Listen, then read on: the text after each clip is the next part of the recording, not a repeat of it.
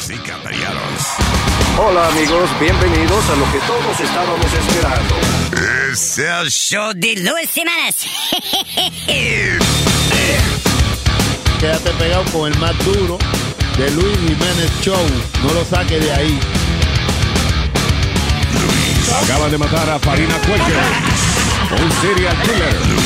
¿Qué hace un perro con un taladro? ¿Qué hace un perro con un taladro? Pues está ladrando. Es el show de Luis Semanas.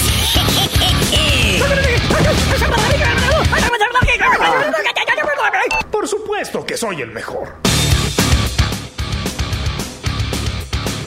Ya funciona la vaina. All right, what happened? Gente que se ponen a tocar cosas. Maldito show deportando, ¿eh? Me dañó la consola el show. Viste, viste. Damn it. El chancho. El tanto que tú aquí. Yo eh, digo el chancho y tú dijiste el tanto. ¿Cómo fue eso? No, pero el chancho, pero yo digo el tanto que tú lo cubres, este niño. El programa de él daña todo. Y yo supongo que tú no, ni un cocotazo le vas a dar. No, por el castigo físico. eh, ajá, yo que- como que yo quiero a Social Services aquí. La peta viene de una vez. La madre tuya viene de una vez. Él no dijo la puta, él dijo la Eh, peta. La peta, pero me está diciendo un Oh, animal. I'm sorry.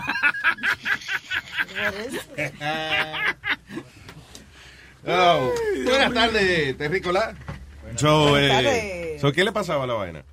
No se oía bien. ¿Ah? No se escucha bien, está bien muffled. Oh, estábamos en Bluetooth. Exacto. Quítese el Bluetooth. AM, estábamos escuchando como aguado. Uy, Dios mío. Uy, Dios. Uy, ay, virgen. All right, señores. Eh, recuerde para participar con nosotros en vivo live aquí en el estudio 844-898-5847. You know, voice participation. Siempre no puede escribir en social media. Y en el email luis a luisnetwork.com. Luis at luisnetwork.com. There you go. Eh, Muy eh, bien. Eso no va. ¿Y qué fue eso? Very nice. ¿Cómo se escribe eso? Me comí una, pi- una pizza con mucho ajo, ya tú sabes, estoy Está encendido. encendido. Ya Está para ves. regalar besos ahora el que quiera. Menos mal que está en el cuarto al lado. Ven, voy a darte un besito, ven. No, no, échate Ven, para allá. ven. Ok, so, uh, eh, la invitada, ¿a qué hora que vaya? Ahí. ¿La tenemos aquí? Sí, ya. Ah, ok, so, oye esto. Eh, esta dama que tenemos en línea, so, eh, ella pasó le, la, ¿cómo, es- cómo diría yo? Eh, la vergüenza, el susto, ¿qué más? El terror de que un tipo se estaba pajeando al frente de ella en el tren. ¿Cómo va a ser? Crazy. ¿A ti nunca te pasó eso? She, she had to report it to the police. ¿Cuántas veces el tipo y que le hizo esa vaina? Yo, ella me dijo también a mí que anoche eh, fue tres veces y anoche fue la última que, que ha pasado. Wow. ¿Tan buena está la tipa? No. So we're gonna call, ella, ¿Es el nombre de ella o we're gonna call her Maria? She wants her name? Change. Change. Okay. So that's a name change. What I That's a see right now. No, no, no, she wanted to change to Maria. Ok, exacto. So María, exacto. Por eso me asusté, pensé que se llamaba así y después me dijeron que quería que lo cambiara. Hola, corazón, ¿cómo estás? Hola, ¿cómo están? Bien, bien, mi cielo. Óyeme, so, entonces, este tipo, ¿en qué tren? ¿El L? En el L, ¿cierto? ¿Cuán- La primera vez que te pasó, ¿cuán- ¿a qué hora fue? Ok, so la primera vez que me pasó fue que yo venía de la, de la escuela, entonces era en la noche ya, porque estamos en Esco. Y yo estaba leyendo mi libro, cuando levanto la vista, el tipo estaba ahí haciendo ya tú sabes qué. Yeah. Y me cogió un susto porque como era como las 11 de la noche, no había más nadie en el tren. ¿Qué, qué es lo que me va a pasar a mí? Oh, my God, sí. Y, eh, y- En- y la, la última vez sí había gente en el tren, ¿no? Ano- anoche fue la última. Sí, porque yo lo vi así de lejos y ya cuando lo fui para acá, para, para, like, him down, be like, yo, porque la policía todavía no han hecho nada para agarrarlo, pero ya se había ido ya. ¿Tú lo reportaste desde la primera vez o...? o- Des- Ajá. yeah. Desde la primera vez y desde la primera vez, en vez de tratarme a mí como una víctima, me trataban como que yo era la que estaba haciendo algo mal. ¿Quién te trató? ¿A quién fue que le diste la queja primero?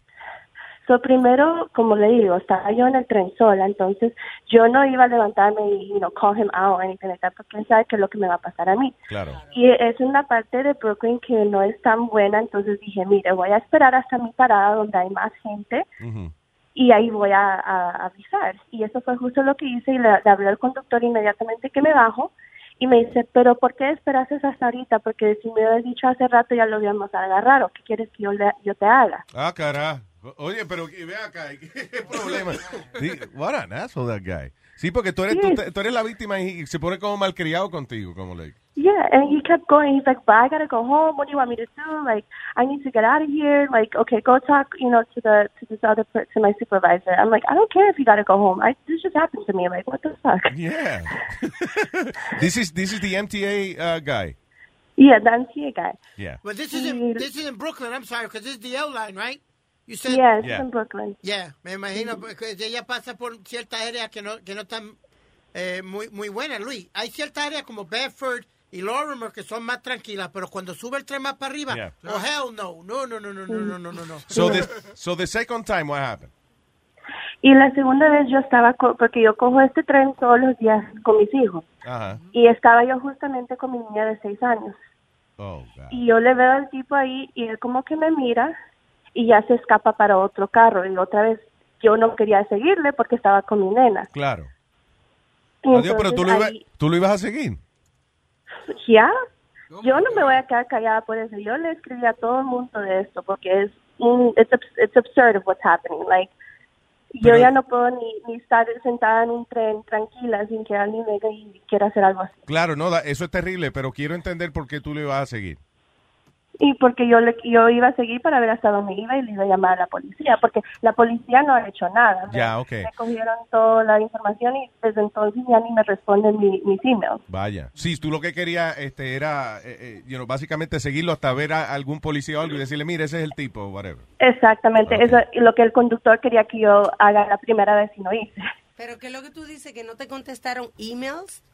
No, porque me, me cogieron toda la información esa noche, me tuvieron ahí hasta que las 2 de la mañana, me mostraron cantidad de fotos, dijeron, oh, vamos a buscar, we're like Special Victims Unit, que vamos a encontrar, ya cuando ellos vieron la foto que yo le mandé, ellos ya lo reconocían, Ah, like, oh yeah, we know this guy, but they still haven't picked him up. Oh, God. That's amazing. amazing. So, tú pusiste las fotos en, y, y hay un videito también, ¿no? Donde el tipo está al frente tuyo y se está tratando de tapar con un bulto. I saw Sí. that one. Sí. Es- eso está en el website de la MTA. That's where you uh, posted it. No, yo, yo lo, yo le entregué primero a NYPD cuando no hicieron nada, yo mandé a un online um, newspaper, Gothamist, y ellos fueron los que ah, publicaron. Ah, okay. Okay, yeah, you gotta do these things because, eh, eh, porque ese es el problema que estos enfermos se siguen saliendo con la suya, pero now it's difficult because todo el mundo tiene un teléfono, you know. Eh, ¿Qué fue Speedy? ¿Y de qué raza es esta persona? ¿Afroamericano, latino, blanco? No, es bla- eh, moreno, negro, More, yeah. right? Afri- yeah, African American, ajá. Sí, exacto.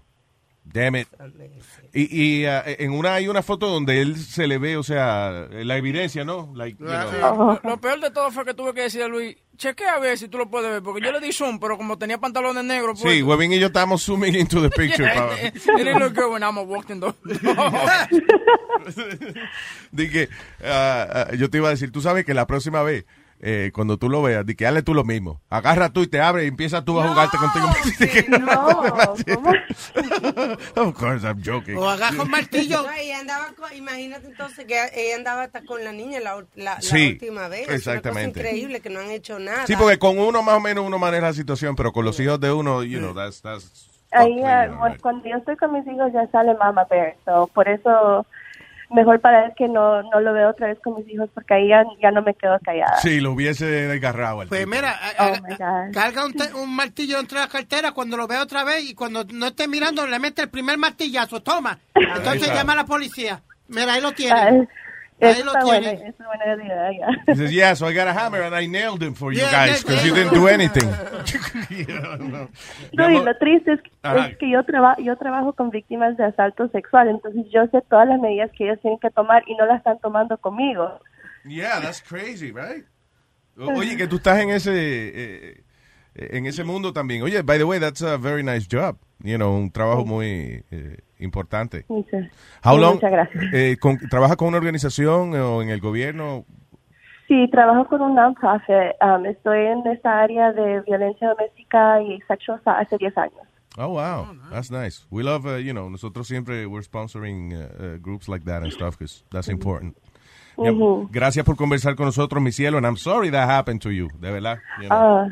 Thank you, thank you. No, ahora todos pueden escuchar de Luis Network, que fue lo de la desgracia que me pasó. Efectivamente, no, we're gonna publish his, uh, la foto de él también para que... Y abrir los ojos a la gente cuando pasan cosas así, tú sabes, si no nos apoyamos nosotros, si la, si la policía, las autoridades no hacen nada, pues Sí, porque ellos saben de que quién es, pero todavía el Exacto. tipo está por ahí pajeándose donde le da la gana. Mm, That's crazy. Right. Exactamente. Mi amor, un besote y gracias. Suerte. Mucha salud. Gracias, chao, chao, bye. Chao. Pero Luis, ¿tú sabes cuál es el problema más grande que hay? Que ellos te, te suben los precios de, de, los de la Metro Card y de lo que sea. Claro, Pero- y ahora te dan un show. ¿Qué? Te subían el precio y ahora te dan un show. Tiene un pajero gratis. ahí. Eh, María Nazario. Oye, pero eso es demasiada presión, mano, en un tren. De verdad, porque es que yo necesito como tranquilidad. Tú sabes, como está, como la luz tiene que estar encendida perfectamente. Well, some people need the thrill. No. You know, hay de verdad, lamentablemente hay personas que lo hacen porque eso es lo que los enciende. Mira lo eh, que you know. conversamos esta mañana del policía. Un, Ah, sí, el detective. That's crazy. Este tipo es detective del NYPD. And él va a los patios de las casas para mirar por la ventana y cuando ve a alguien, se alumbra el huevo ¿Eh? Para que vean que él se está pajeando. The good spotlight. Check it out. Hey, here's Johnny. Para, pa, para. Eso será también como porque la gente va a esos peep shows, porque porque ellos pueden hacerse eso, mismo en su propia casa, que tienen que ir a un lugar para hacerse eso en un a little booth, right? Ah, pues de eso, eh, tú dices el peep show donde hay una mujer en vivo. No, no, yo estoy hablando del peep show que solamente hay un, un video. Yo creo que eso ha cambiado bastante, porque eso era cuando na- uno no tenía acceso a, a películas frescas así todo el Right. tiempo, pero... Pero ahora, ¿qué necesidad tú Pues tienes de ir? No. Why are you hanging out in peep shows still? I mean, that's crazy, you're a Aldo. weird guy, Aldo. Looking for material. De que- no, de que that's where he's doing his comedy show. Yo creo que el peor trabajo es, es, es- es the, the mop boy at a peep show. Oh, yeah, definitivamente. El y el problema no es mapear el piso, el problema es de que exprimir el, el mapa Ah. después. Ah, Right. Mapearlo es nada, es entregar. Exprimir el mapa después. A, a cream filled mop. Eh. Luis, uno de los eh, cines originales era en Down the Block from My Father's Bar, de la barra de papi, de una de las primeras barras de papi. Y así huelen de esos cines a orígenes. De eso que él dijo. ¿Qué? ¿Qué? ¿Qué es eso de orines? De origen. Originales, dije yo, Originales. Oh, ah, ok, porque huelen a orinales esos cines. Sí, No, es verdad. Y, y fue, y fue uno de los últimos en cerrar, era de, de Triple X Theater, decía, y ahí traían to- todas las películas heavy. Así se llamaba así mismo, The Triple X Theater. Ba- Yeah, because it said nice, nice and big. on the- el oído. Nice and big and the, and the- en la cartelera, donde uno pone el nombre de la película y Sí. eso. Decía Triple X y decía el nombre de la película. Ah, ok. A mí me gustaba que dicen the first, eh, first run in town. Así era que le ponían. pa- pa- First Run in Town. First run in town. sí. Nosotros la estamos para pa ese primero aquí, con esta película. Y para entrar a esos lugares siempre tenés, que- siempre se ve, because I used to park outside with my friend and you used to see like the degenerates going in con el periódico abajo el brazo, Yeah. looking, looking down. Tengo aquí a Ma- Madeline. Sí, no como bochornadito, ¿eh? Hello, uh, Madeline. Buena, buenas tardes, Luis. ¿cómo Buenas tardes, muchachita. Cuénteme. Mira, me, dio- me dio una pena cuando escuché a esa muchacha porque hace dos semanas atrás yo venía de, de un meeting en la 59 y Ujú. cuando me, eh, me, me monto en el tren número 4 eh, a- estaba lleno, pero ¿qué, ¿qué pasa? Que en la esquina de, de donde tú te agarras del, del palo del tren hay un afroamericano. Él tenía, el pantalón era beige y tenía el pantalón un hueco bien grande al frente. No tenía calzoncillos. Oh. Y él tenía la mano por ahí adentro metida y los ojos blancos para atrás. y yo decía, yo decía, yo no puedo creer que aquí hay mujeres y hombres mirando a este hombre y nadie hace nada. Hasta- y tú te paraste y le diste un bajé- peso, aunque sea un dólar. No, no, no, Oh, no. Cuando sorry. yo me bajé en la Buen truco. 149, Ujú. yo fui al lado del, del que abre las puertas y yo le dije, mira, en este vagón está pasando esto, esto y esto. Él paró el tren y yo fui a la policía y le, dejé, y le dejé saber y a él lo sacaron del tren. Pero nadie hacía nada. Diablo. Todo el mundo estaba mirando y, y tú veías que con, con la mano eh, él se estaba moviendo en, en la cosa. Ay, se estaba Pero cuánto- haciendo eso. eso pasa mucho más de lo de lo que yo hubiese pensado, man.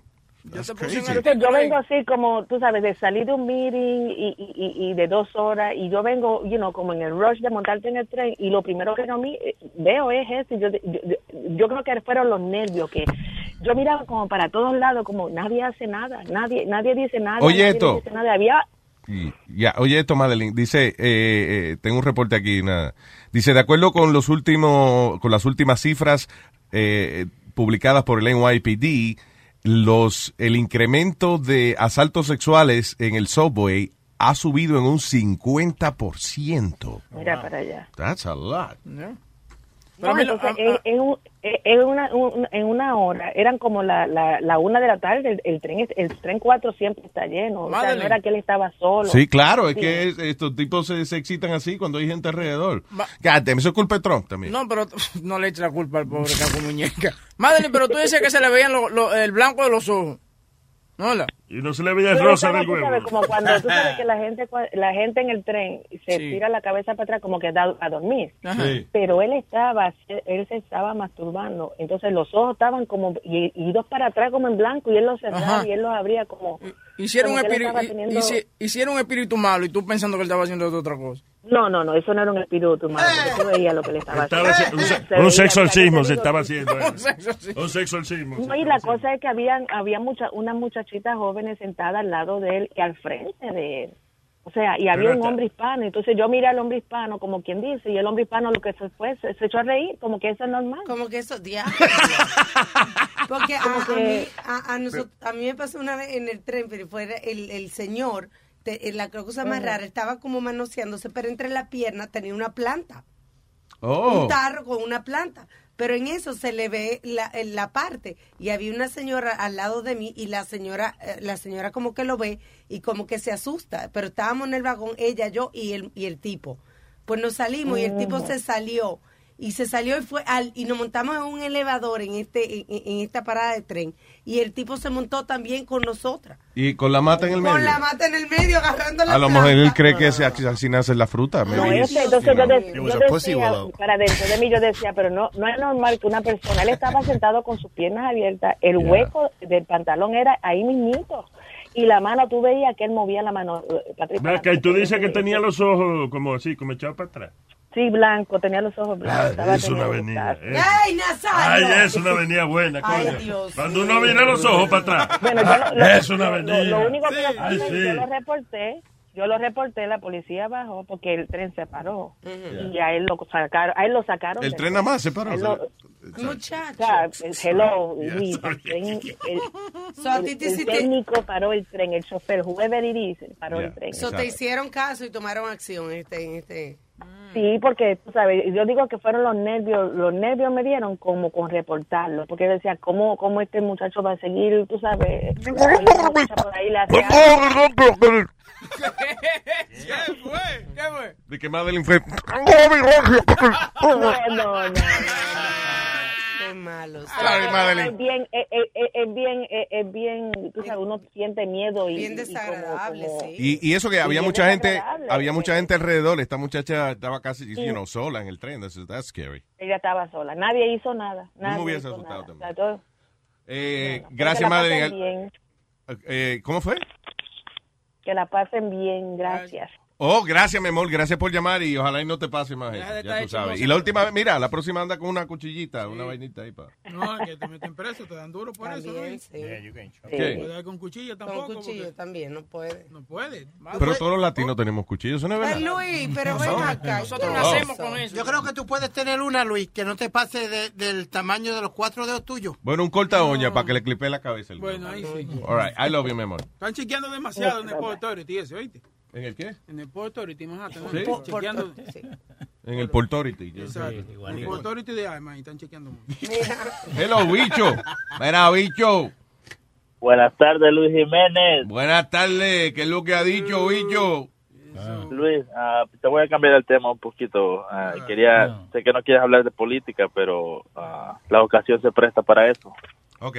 Este, Viste que a Donald Trump no le pasaron el, el, el, Obama, el de, de Obamacare. Eh, efectivamente, sí. Él estaba como que he gave up. Dijo, ok, pues vamos a ver cómo podemos mejorar lo de Obamacare. I think it's the last Entonces, thing no, he said. lo, lo que, lo que me da risa a mí es esto, que tú, cuando él estaba en campaña presidencial, tú, tú dijiste que él iba a llegar a Washington y él se iba a creer que él era el que tenía el huevo más grande. Exactly. Y, y- y que Washington iba a decir que Washington tiene el huevo más grande y se lo demostraron con la primera cosa que él quiso hacer. Efectivamente, te estoy diciendo que es que así es. It's happening exactly how I said. Y no es que yo sea un gurú ni nada, es que es lógico. eh, eh, you know. Eh, Sí, sí, mucha- Washington is about power. Sí, tú, o sea, tienes mucha razón en eso, porque ah, le, le- o sea, le bloquearon todo eso, no, no pudo hacer el bill. I'm Y salió en la sal- salió en la conferencia y dijo que, ah, ¿cómo fue que dijo? Oh, dijo, ah, I never said we were going to repeal Obamacare in the first 64 days, dijo, algo así. Como que tú sabes, como que lavándose las manos. Embuste, él dijo que el primer día que él se sentara en la oficina, he was gonna repeal Obamacare. He said that. Ay. Y a meter a Hillary presa. Y tú sabes que en CNN lo atacan mucho. CNN le hizo un video de todas las veces que lo repitió y lo repitió en todos los rallies que él estuvo. Increíble, hermano. Que, que ese es, that guy is a fucking clown, man. I'm telling you, I'm telling you. Bueno, me alegro que te hayas dado cuenta de esa vaina. Pero de Sí, verdad no, no, que- o sea, yo ya lo sabía. Lo- el, el que no se da cuenta es el, el, el estupidito que tienes ahí al lado. Tal vez ahora tiene algún motivo para seguir defendiendo a Trump. A ver que. No sé si él está por ahí para que dé su opinión. Sí, él está ahí, pero él está, él está poniendo cara como de ahí viene este a agitar a uno ya. Ya, ya, No, ya, pues, ya. pues, no eh, y que me disculpe Speedy, pero es que es la verdad. No, no, no podemos tapar el sol con un dedo, hermano. Yo creo que Speedy ya aceptó que ya el tipo Es una mierda. Luis, yo no he dicho, yo lo que siempre he dicho, no he di- dicho que soy fanático de Trump ni de eso. Yo lo que siempre he dicho y vuelvo y lo digo, que le den un break al tipo, no lleva ni 100 días en la, en la condenada presidencia, dejen que- a ver qué es lo que él hace. Es lo único que yo he dicho. Yo no he dicho que soy fanático. Bueno, si estamos dicho- hablando de récord de cagada, él ganó definitivamente. En menos de 100 días, tantas cagadas una tras la otra. No, él ganó. Adiós. Pero en ningún momento, you know. Súbeme ahí. Eh, de- ok, oye. I'm cutting taxes. We're going to grow the economy. It's going to grow at a record rate. But that's not gonna help on no, entitlements. It's going to totally help you. And one thing we have to do, repeal and replace the disaster known as Obamacare. It's destroying our country. It's destroying our businesses, our small business and our big businesses. We have to repeal and replace Obamacare. You take a look at the kind of numbers that that will cost us in the year Yeah, okay. 17. It is a disaster if we don't repeal and replace. Now, it's probably going to die of its own weight, but Obamacare has to go. It's the premiums are going up 60, 70, 80 percent. Next year, they're going to go up over 100 percent. And I'm really glad that the premiums have started. At least the people see what's happening because she wants to keep Obamacare and she wants to make it even worse. And it can't get any worse. Bad health care at the most expensive price. We have to repeal and replace Obamacare. There you That's go. That was on his uh, last uh, debate. Sí. que le hizo. Y él dijo que no. Sí. Okay, he always said he was going to do that. Lo que él y que había dicho que, que, que- o sea, ahora dice que él nunca dijo que en los primeros días en su presidencia, no, he said que tan pronto él se sentara en el escritorio el presidente iba a repeal Obamacare. Pero lo que me hizo reír es que cuando, cuando no pasó, él, él estaba dando la culpa a los diplomats porque dijo, oh, ¿A los diplomats? I mean, A los uh, Democrats. Democrats, because he said none of the Democrats voted. So, of course, we were going to win. No, asshole, you didn't win because uh, all the Republicans didn't vote. Sí, Porque fueron lo los mismos republicanos. Te estoy diciendo, le están enseñando el que tiene huevo más grande, no eres Porque tú. ellos dijeron, lo, de- deberíamos, nosotros votaríamos, pero él no tenía plan B. Yeah. So that's what it was. There was nothing else. Ok, plan B es la pastilla, sí, eso está en la farmacia, es la pastilla esa del día siguiente. O una escalera también. Yeah. What? ¿Cómo una escalera? What the hell is that? Aldo, Aldo, ya, Aldo, vamos. Ay, eh, señor Don Bicho, muchas gracias por hablar con nosotros. Gracias, Luis Jiménez y eh, Speedy. Dime. Adelante siempre. Gracias, ca- campeón, Dale, igual. pues. ¿Qué le iba a decir? ¿Qué le iba a decir? No, no, ¿Qué le iba a decir? No, no le iba a decir nada, no le iba a decir nada. No, no, que me dijo, gracias. Ay, un abrazo, bicho. Thank you. Oh, no, ningún abrazo al bicho. Why am I doing that? Ah, ¿Con quién hablo ahora? Con Luis de Houston. Con Luis de Houston. Hello, Luis. What's up, güey? Hablando de bicho, hablando de bicho. I got something for you guys. man. Buenos días, buenos días. Oye, esa mala crianza, hablando de bicho, I got something for you guys. ¿Qué pasó? A ver, a ver, verdad, verdad. No, no, este, estaba escuchando que la muchacha llamó del hombre que se estaba pajeando en, en el tren. Sí. Well, the, the reason why la policía no lo, no lo busca como debe ser es porque it's only a misdemeanor. And no, no police officer wants a misdemeanor collar. You know, they don't want to pick nobody up with a misdemeanor. Now, donde, donde ella lo, lo puede hacer que, for them to work a little harder, es que ella dice que anda con la niña. And that aggravates it to now it's, uh, it's, uh, So, Claro, eso viene a That's a good one. so public exhibition, Right. eh, eh, eh, eso es una cosa menor. It's a misdemeanor. Claro, public, pub, yeah, public uh, indecency en el tren es considered, it's, it's a misdemeanor que te dan nomás 15 días o un fine hasta 250 dólares. So it's nothing. Really? Now, donde él, la, raz- la razón por qué la gente cuando se hace, se masturban en el tren, la razón que se tapan es because you can't see it. So, ellos te pueden que la, la policía te pregunta, did you see his penis? And she's going to say no. Well, that's not public indecency. Well, Ah, eh, ella I- lo vio. En la foto sí, en la foto está his penis is there. Sí. Claro, but that's what I'm saying. It's only, nomás son 15 días and a two, it's a slap on the wrist, man. It's not. So, la policía no, pero con la niña, when, que, como la niña está envuelta en eso. Claro, entonces and le pueden the echar girl- cargo de endangering the welfare, eh, ¿cómo es? welfare of a Endanger the child. welfare of a minor y, y, y cómo se llama esto cuando when you rape a, a kid, you know, eh, eh, that too. That, that- Diablo, pero- la razón que yeah, la razón que yo sé un poquito porque I like law, you know, yo, yo, yo es, por ejemplo, you, you're beating up somebody that's gay. Now, beating up somebody is a misdemeanor on the street, pero el momento que tú digas, you know, like you fucking faggot. Sí, claro, de que tú le, le falta el respeto It's a a... hate a- crime. Hate crime. like, now it's a hate crime. Now Diablo, it's a pero, pero no debiera ser indecency nada más porque, o sea, aparte de, de él estar desnudo, estaba haciendo un acto sexual. No indecency, tú dices misdemeanor, que no debería ser misdemeanor. Exacto, pero está diciendo que un acto de Claro. indecencia no, nada más, es un mis- pero que debiera ser una cosa más grave porque está haciendo un acto sexual, no es solamente sacándosele punto. Yeah. Yeah, la cosa es que si alguien lo tiene que físicamente verlo. You have to see. If you don't see nothing, él But puede decir, again, you know, if I was did. his lawyer, that's what I, you know, yo, si yo fuera el abogado, yo le digo, you know, if I'm his lawyer, yo diría, well, he was just scratching himself. You know, that, that's what I would say if I was his lawyer. Vaya, sí, pero con el That's bicho afuera, mire la foto.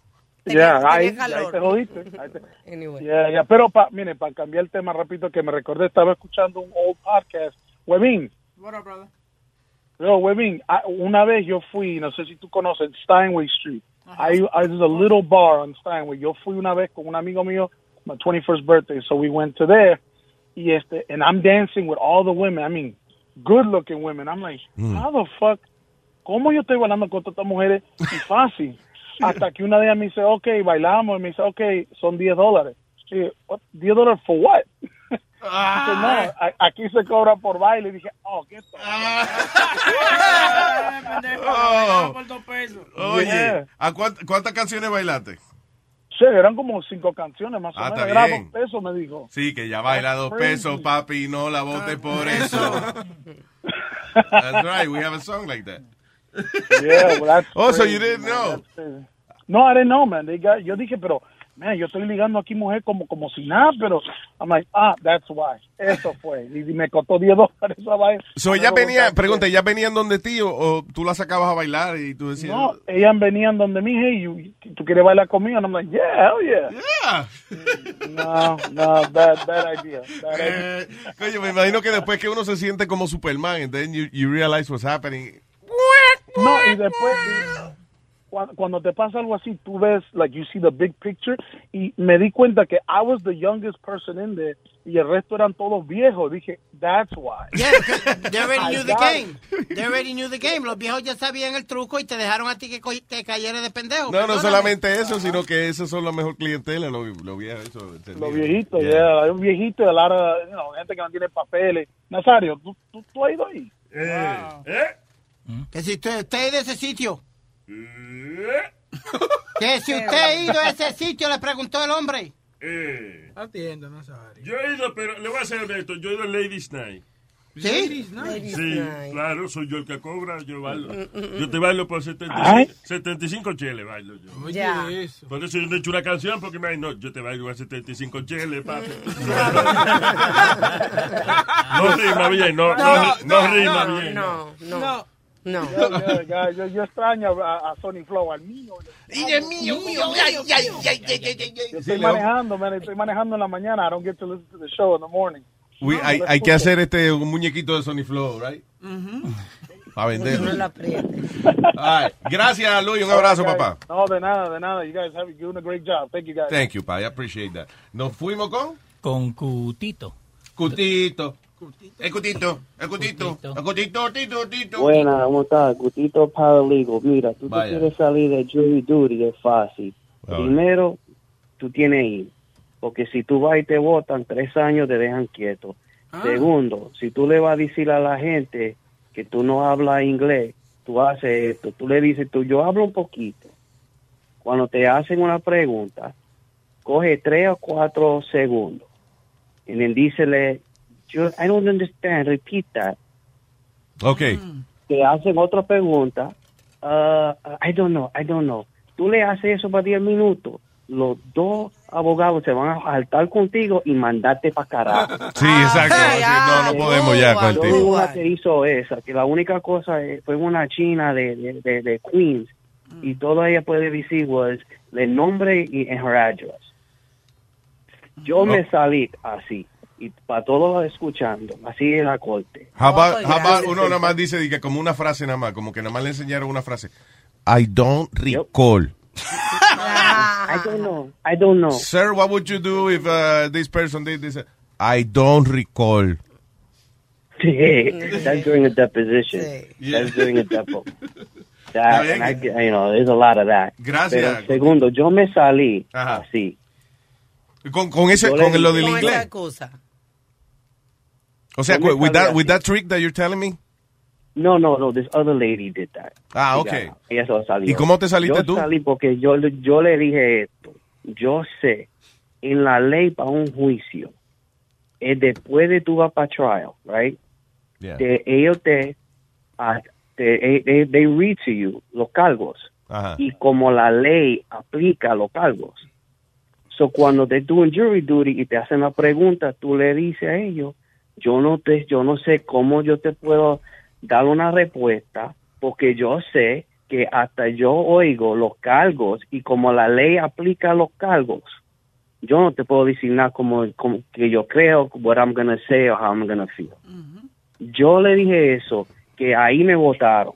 Después de almuerzo me lo traen pa, me traen para atrás y yo entro en la corte. Los dos abogados on both sides mira aquí viene este bótalo bótalo Porque no, they don't want nobody on the jury who they don't que no saben cómo what they're gonna say what they're gonna do you're too much of a wild card te mandan para carajo Sí, claro, exacto.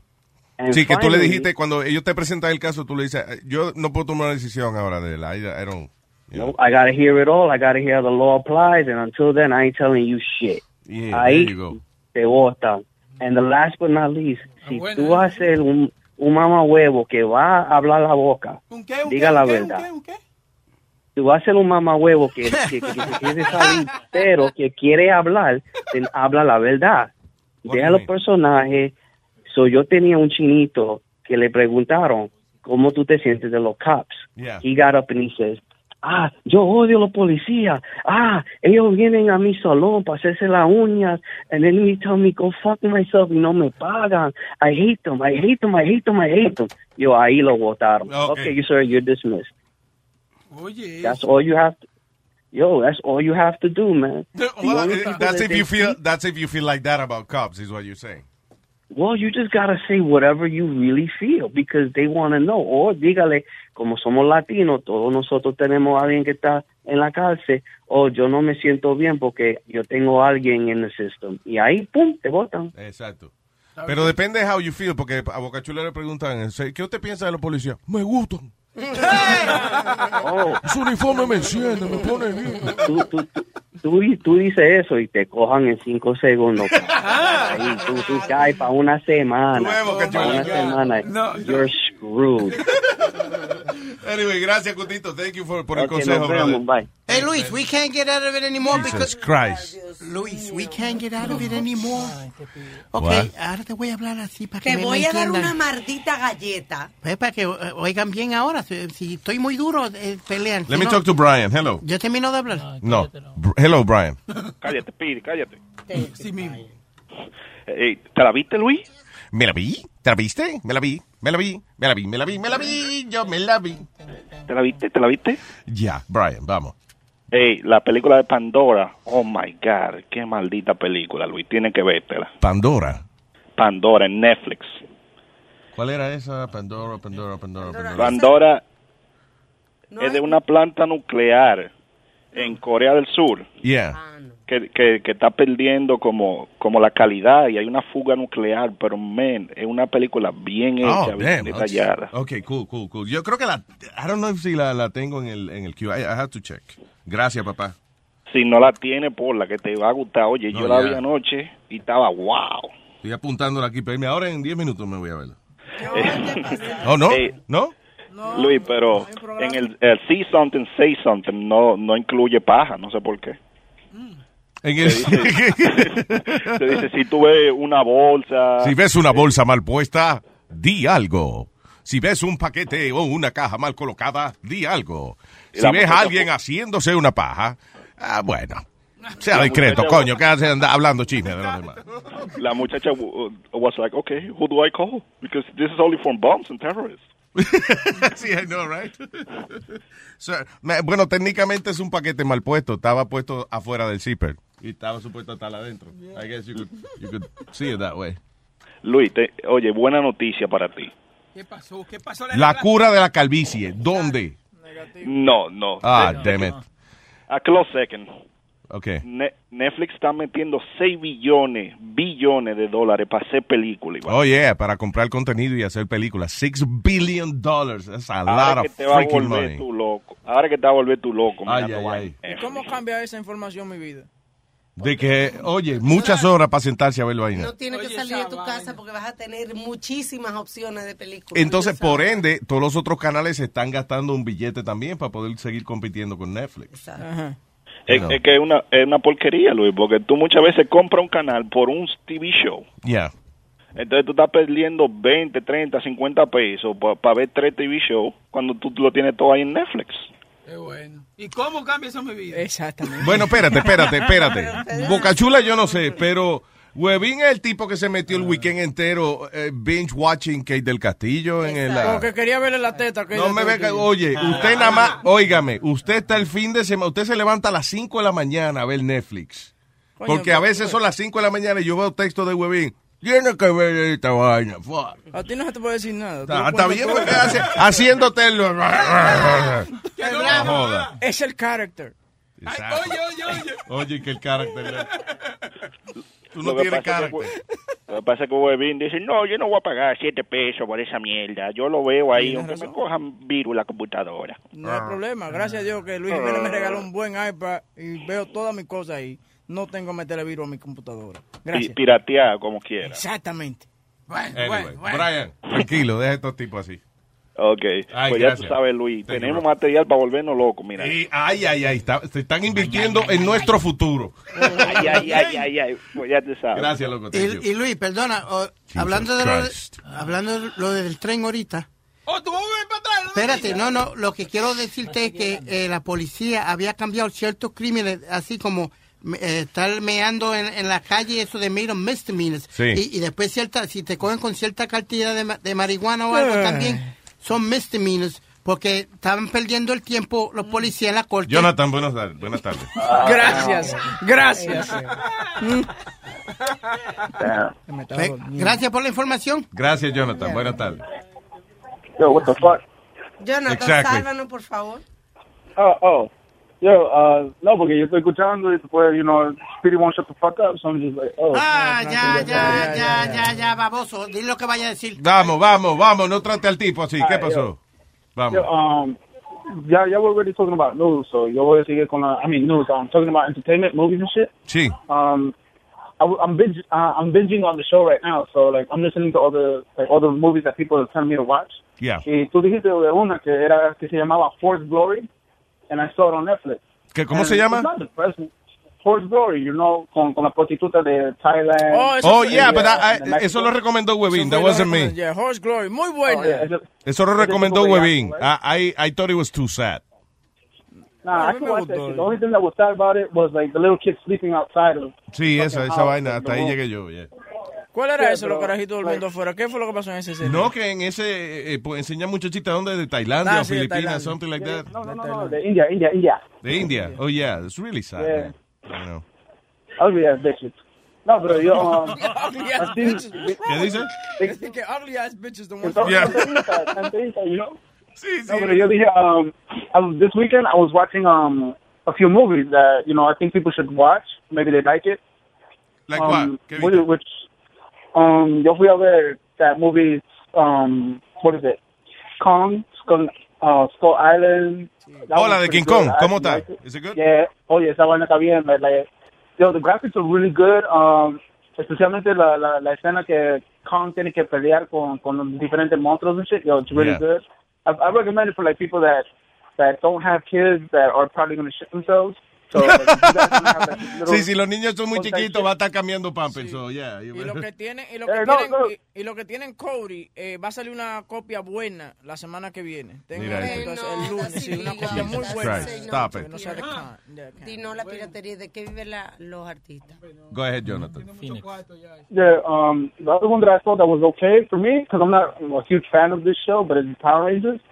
It was pretty good. I mean, I'm not a fan of it, but you know, a lot of people still are. So it's a pretty good. It's, it's pretty good. Like, Ya, Webin dice que tardaron y que mucho en, en, en convertirse en Demasiado, Rangers. demasiado en, en convertirse en el Power Ranger rojo, azul y esa vaina. Well, that's all they got, so they were milking it. You know? Jesus Christ. yeah, so Este, eh, yo quiero ver, ahora sale, yo no sé si la, la semana que viene es que sale una que estoy loco por ver, se llama Split. I haven't seen that one. ¿Cuál Oh. es esa? Eh, Ese es de un tipo que tiene 20, 20 y pico de personalidades. No. Yeah, that one already came out, bro. No, Not on, la- not on demand. eh, la semana que viene No, sale no. en DVD, vamos a estar regalando en el show. En el cine ya salió, pero no salió on demand todavía.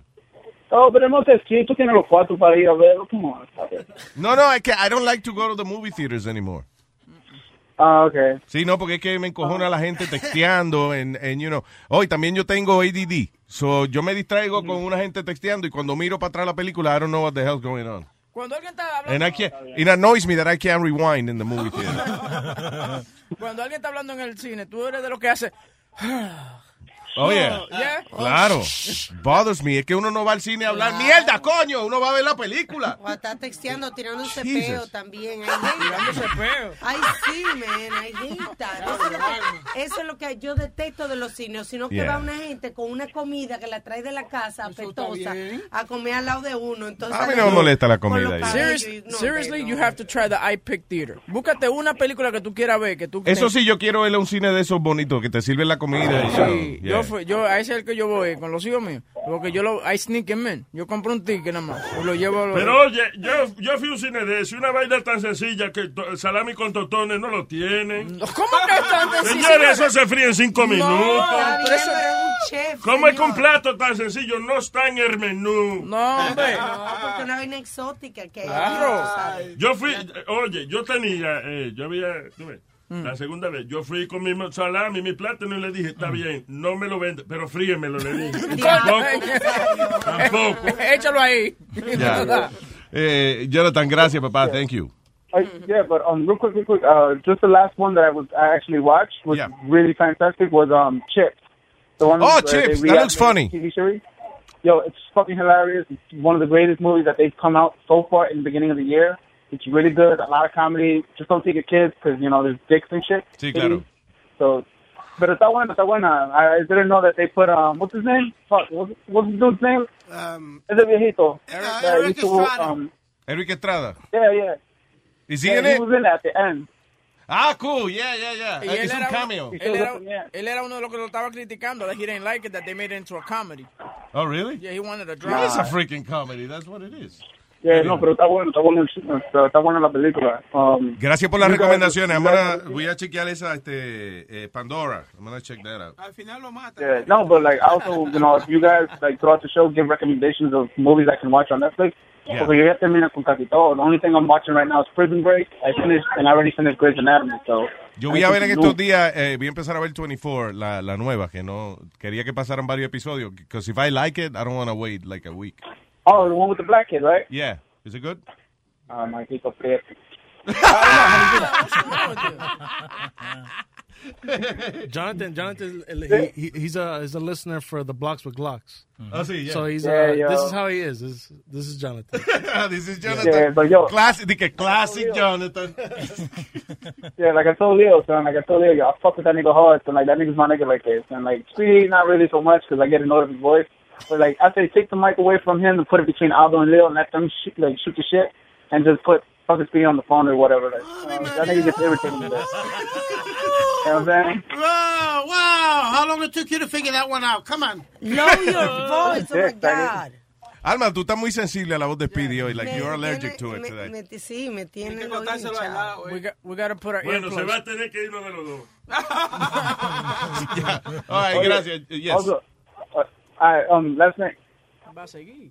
What? Last thing, last thing, last thing. Sure. Um, for all the guys that, you know, fuck up and shit, or like they've done something wrong right now, Mhm. if y'all want to take your girls to see Beauty and the Beast, you know how they have the whole shit, it's okay also, it's not that bad. But si la quieren impresionar, hay, un, hay esa rosa que sí existe where you can just buy it for like 200 bucks, I think, the real one, and that lasts for a whole year. And, you know, se perdona por whatever fucking shit you did. You know what, Jonathan? Jonathan, that that's it. Uh, I'll give you a segment on the I show. It was good. Oh, Good no. review. Yeah, I like your style of reviewing because you're Yeah. very you're very practical and real with the reviews. Like Yeah. es como es como que tú como okay, how how can you apply this movie, you know, to improve your life? Por ejemplo, Beauty and the Beast. No te digo que tan buena, pero te va a salir algo esa noche, por ejemplo. Eh, va a salir una larguita por ahí, you know? Claro, I like that. I don't know. Think about it. No, I'll think about it, no doubt. I mean, I, I can always call every now and then. You know, I still got to watch a whole bunch of movies illegally because, you know, we ain't going to be spending all that money. Bueno, But- si quieres esa parte, no la critiques, sino just talk about the movie. All right, Jonathan, thank you, brother. Un abrazo, right, man, no doubt. Tengo a... Yeah. Perdona, pero esa Split eh, es mejor que la vea en tu casa. Porque yo la vi en el cine y hay parte que quiero volver a verla otra vez porque I missed a Right. couple of things. Es muy buena la película esa. Sí, I'm telling you. Y, y yo que tengo problema eso, prestando atención. Sí, ellos matan los actores al final ya. Cállate la boca. Pendiente que vamos a tener un jueguito para regalar la película. Ah, Split. Nos van a mandar la Split. Sí, sí, sí. Nice. Hace tiempo que no nos mandan películas. Ah, porque empezamos la radio ahora y nos están mandando claro. películas. Ah, pues No, cojones. muchachos. Ah, pero está bien. Ahorita nos mandan para Las Vegas a la pelea y esa cosa. Yeah, otra vez. Explícame, explícame, güey. Se da cuenta uno como lo tiran a una mierda cuando uno no está en la radio. ¿eh? Oh, wow. Hello, Jorge. Luis Jiménez Show. ¿Qué dice Jorge? Aquí, soy primerizo, Luis, llamo la primera vez. Ah, bienvenido, señor. Muy bien y venido. Pero, pero estoy perdiendo la virginidad hoy mismo. Se le está ¿El trabando, eh, se, se distorsiona un poco el teléfono ahí. Ah, no, que digo que te escucho de mucho tiempo, pero estoy perdiendo mi virginidad hoy, nada más, por el teléfono. Está la virginidad telefónica, yo espero, señor. Eh, Exactamente. Ah, ok, sí. ok. Dime. Yo quería comentarte, la semana pasada eh, yo estaba viendo estos tipos, estos asquerosos de Fox News. Sí. Eh, eh, hay un show que de este tipo, Tucker Carlson. El del lacito, El ese es el de que tiene como un lacito, que se viste como un lacito. ¿is that- Sí, sí, el like tipo tie. muy bonito y muy inteligente, el estúpido ese. Yeah. Estaba entrevistando al gobernador de Puerto Rico. Ah, sí. Eh, si, si puede buscarlo eh, eh, ahí, eh, no me acuerdo si fue el martes o el miércoles de la semana pasada, la entrevista. Ujú. El tipo básicamente dijo que Puerto Rico era un país tercermundista. Básicamente, él, él- él le dice al gobernador Luis, ¿y cuáles son los beneficios que le, que le vienen a Estados Unidos por tener a Puerto Rico como Estado? Y por ahí siguió con la tiraera. Y por, y- you know, pero el gobernador le contestó, dijo que Puerto Rico era de tercer mundo. Sí. Que Puerto Rico no tenía nada que ofrecer a Estados Unidos. pero el gobernador le contestó bien, ¿sabe? El gobernador Ay, tenía todos sus gobernador. stats and he, he was he was good, Luis, because he pushed him to the to the Yo uh, no sé limit. cómo el gobernador se aguantó para no mandarlo a la mierda ese tipo. Sí. Este, es que también el ¿no? papá del el papá del gobernador fue gobernador también. The guy has a lot of Sí, experience. señor. you know. Entonces él le dijo eh, que básicamente Puerto Rico se metió en la embrolla y ahora quiere que Estados Unidos le, le, le saque el- La embrolla es la deuda. la deuda. Yeah. Entonces ahora quiere que Estados Unidos se, se meta y los ayude. Y- Ok, pero ¿qué contestó el gobernador? Because you know what? You know what's funny? They, that, I'm looking at the video and you can't even play. They took it down. They took it down. Yeah, this video's They took it down, no shit. No, el gobernador eh, pues, prácticamente lo lamió porque no, hombre, Puerto Rico tiene mucho que ofrecer, que tenemos el turismo, que tenemos esto, lo otro, pero, ¿me entiendes? No, Si legaliza la marihuana, you can collect, uh, collect a lot of taxes, taxes también. Got it.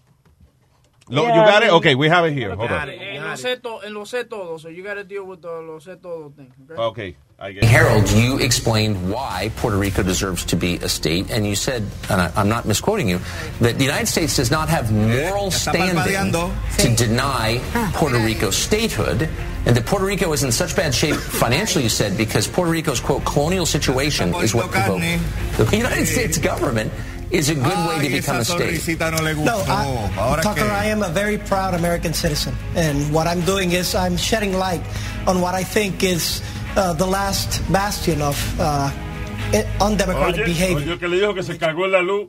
No, sh- shedding, shedding light. Ay, virgen. No, Señor, shedding- no. Que él está alumbrando la situación, Sí. no que se está cagando en la luz. No sea bruto. is having a colonial territory in the United States. My uh, my hope is that we can start a transition. We, you know, as United States citizens, don't have to look at territories or colonial territories as a thing of the 21st century. We want to move beyond that, and the vast majority of people in Puerto Rico love uh, their U.S. citizenship, and we want to become a state. But why would it be good for America to absorb a third world country into the United States, Whoa. a country where the Fucking electricity doesn't asshole. work? The whole island went dark in September, as you well know. It's massively in debt. It's totally corrupt and dysfunctional. I mean, no offense, it's a great place and everything, but why would be? What would be in it for America to make it a state? Exactly. It's it's a great added value, and it's a great question. I think we need to start talking about this. Uh, Puerto Rico can become the connector of the Americas. You know, we've been part of the United States for over 100 years, but we also culturally have uh, elements from South America and, of course, elements from, from North America. We speak English, we speak Spanish. Uh, geographically, we're centered in the right uh, position, and we have a lot of added value. I think, um, you know, our economy can take a, a significant turn uh, if we start addressing some of the uh, uh, local government issues, which our administration has already been starting. so we're taking our steps, and Puerto Rico has added value as a destination. You know, we have uh, great, uh, great doctors. We have a great education, higher level education system. Uh, we have, we're, um, you know, a tourist destination, and I think it could be a, a hub of the Americas, you know, connecting the, the United So States would- to, to the rest. All right, so Yeah, I mean, Puerto Rico por el suelo, men. Es una vaina. Yo no Y soy qué raro que- Yo me encabroné. I guess que el gobernador no, no se la llevó en ese momento algo cuando le dijo, why would the United States absorb a third world country? No, y después él, eh, ¿cómo dijo? Corrupt. The corrupt country. Exactamente. That's what he sí, said. que It was a corrupt country. It is fucking corrupted. It is, pero, eh, eh, you know, eso porque, eh, you know, o sea, para algunas cosas Puerto Rico depende de Estados Unidos y para otras eh, tiene un gobierno completamente local y lamentablemente pues hay mucha gente robando y eso, pero that's, that happens everywhere. Al final del día, fíjate, o sea, listen, yo soy pro estadidad para Puerto Rico, me gustaría que fuera estado, pero I, I also wonder why would the USA do that? O sea, ¿por qué Estados Unidos haría eso? Y yo no creo que Estados Unidos se meta en eso ahora. That's what I think. Con Trump yo no creo que lo haga. Con Trump no creo que lo haga. Yo pienso que si, si, si Puerto Rico se pone los moños y dice, ok, vamos a buscar ciudadanía de otro país, entonces vamos a ver si Rusia nos da ciudadanía. Cualquiera estupidez así. Ah, no, Estados no. Unidos brincaría allí mismo, brincaría allí mismo, porque imagínate. Yo no, yo no me arriesgaría tal de que ofreciendo irme con otro país, pero, you know, pero no creo que la No, estadidad porque sea- imagínate, la, la, la razón por la que Estados Unidos cogió a Puerto Rico desde el principio fue por por la locación, ¿me entiendes? Porque desde ahí Estados Unidos fue- tendría una base militar. Claro, era una buena locación eh, eh, estratégica, you know, militarmente. Ahora, pregunta que te hago, ¿qué cambiaría si Puerto Rico se vuelve un estado? What would change? We, be- we get everything, eh, todas las ayudas y los, you know, todas las cosas que, que, eh, que requiere un Estado, incluyendo un par de, de Sí, congresistas. y senadores, Ah, porque lo que Yeah. tenemos es una representación nada más, que es Claro. el... eh, ¿Cómo es? Digo, un par de senadores, exacto. Sí. You know, que nos representarían en Washington directamente lidiando con, Because you guys, con Puerto to- Rico. todavía Puerto Rico gets all the benefits anyway. as- Y, hay un representante que es un comisionado, que más o menos, pero... Lo que, lo que le llaman el comisionado residente en Washington. Ya, exacto. Pero que su voto no cuenta para nada, su voto no cuenta para nada. Exacto, no- we don't vote for the president. Wait a minute, you- eh, no, el, el voto puertorriqueño no No, a mí siempre me ha sorprendido por qué hacen campaña en Puerto Rico, porque te acuerdas que, que Claro. hicieron y que como una primaria, una cosa, y que Hillary que ganó en Puerto Rico, pero, ok, but that doesn't count. That's like a free vacation for the candidate. Yeah, doesn't count. Que fue como la cogida de pendejo que Es lo dio- mismo, porque no es Estado, claro. Yeah. ¿Qué fue? Luis, la cogida de pendejo que le dio Obama a, a Portuño. Porque entonces lo invitó, lo invitó a desayunar, le dijo que no, pero se fue con el otro, con el demócrata. Yeah. Y se fue a comer una medianoche. Y lo más funny es, Luis, que enseña el video de un tipo, un trabajador, comiéndose su sándwich con un jugo. Y no se da de cuenta que Obama está comiendo al lado de él. Sí, a lo mejor se dio cuenta, pero, hey, el tipo un ñoño con su sándwich. El tipo... Él no va- mira, ni por el presidente eh, interrumpo yo el almuerzo mío, puñeta. Sí, él se, él se fue a una cafetería Yeah. a comerse una medianoche. Obama, ya en Puerto Rico, cuando fue? ¿Qué me importa ese huele bicho sentado al frente mío, puñeta? Yo me estoy comiendo mi sándwich, ¿qué carajo es? Di, di que fue el servicio secreto. Señor, ¿usted se puede mover a otra mesa? Me toca, te mato, loco. Me- oye, me toca poner un pego aquí. Es más, espérate. ¡Mami! ¡Mira esta gente sacándome de aquí, puñeta! All right, anyway, gracias, eh, Jorge, thank you. Hablamos, Luis. Ay, pa. Eh, ¿Con quién habla ahora, señor? Eh, andar con Amalia ahí, que hace como No. que está. Que en paz descanse, doña Amalia. Hello. Ca- cambiando el tema, drástica y sexualmente. Tenía Ay, que no, I'm ser. sorry, I'm sorry. Mira, ustedes están hablando ahorita de, de paja, ¿verdad que sí? Oh, God. Tú eres la menos indicada a hablar de paja, mi gente. Mira, No, porque tenía ella habla 11 bastante paja a veces también. Cuando yo tenía 11 años, yo me hice mi primera pajita. Vamos, Amalia. Porque yo iba a comer. Sí, mira. Oh, God. Mira, yo- Y ahora lo tiene seco como una paja.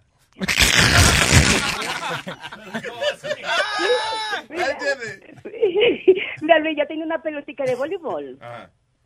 Entonces, yo un día me senté como arriba de ella y me hice un swing swan, como para como para adelante y para atrás.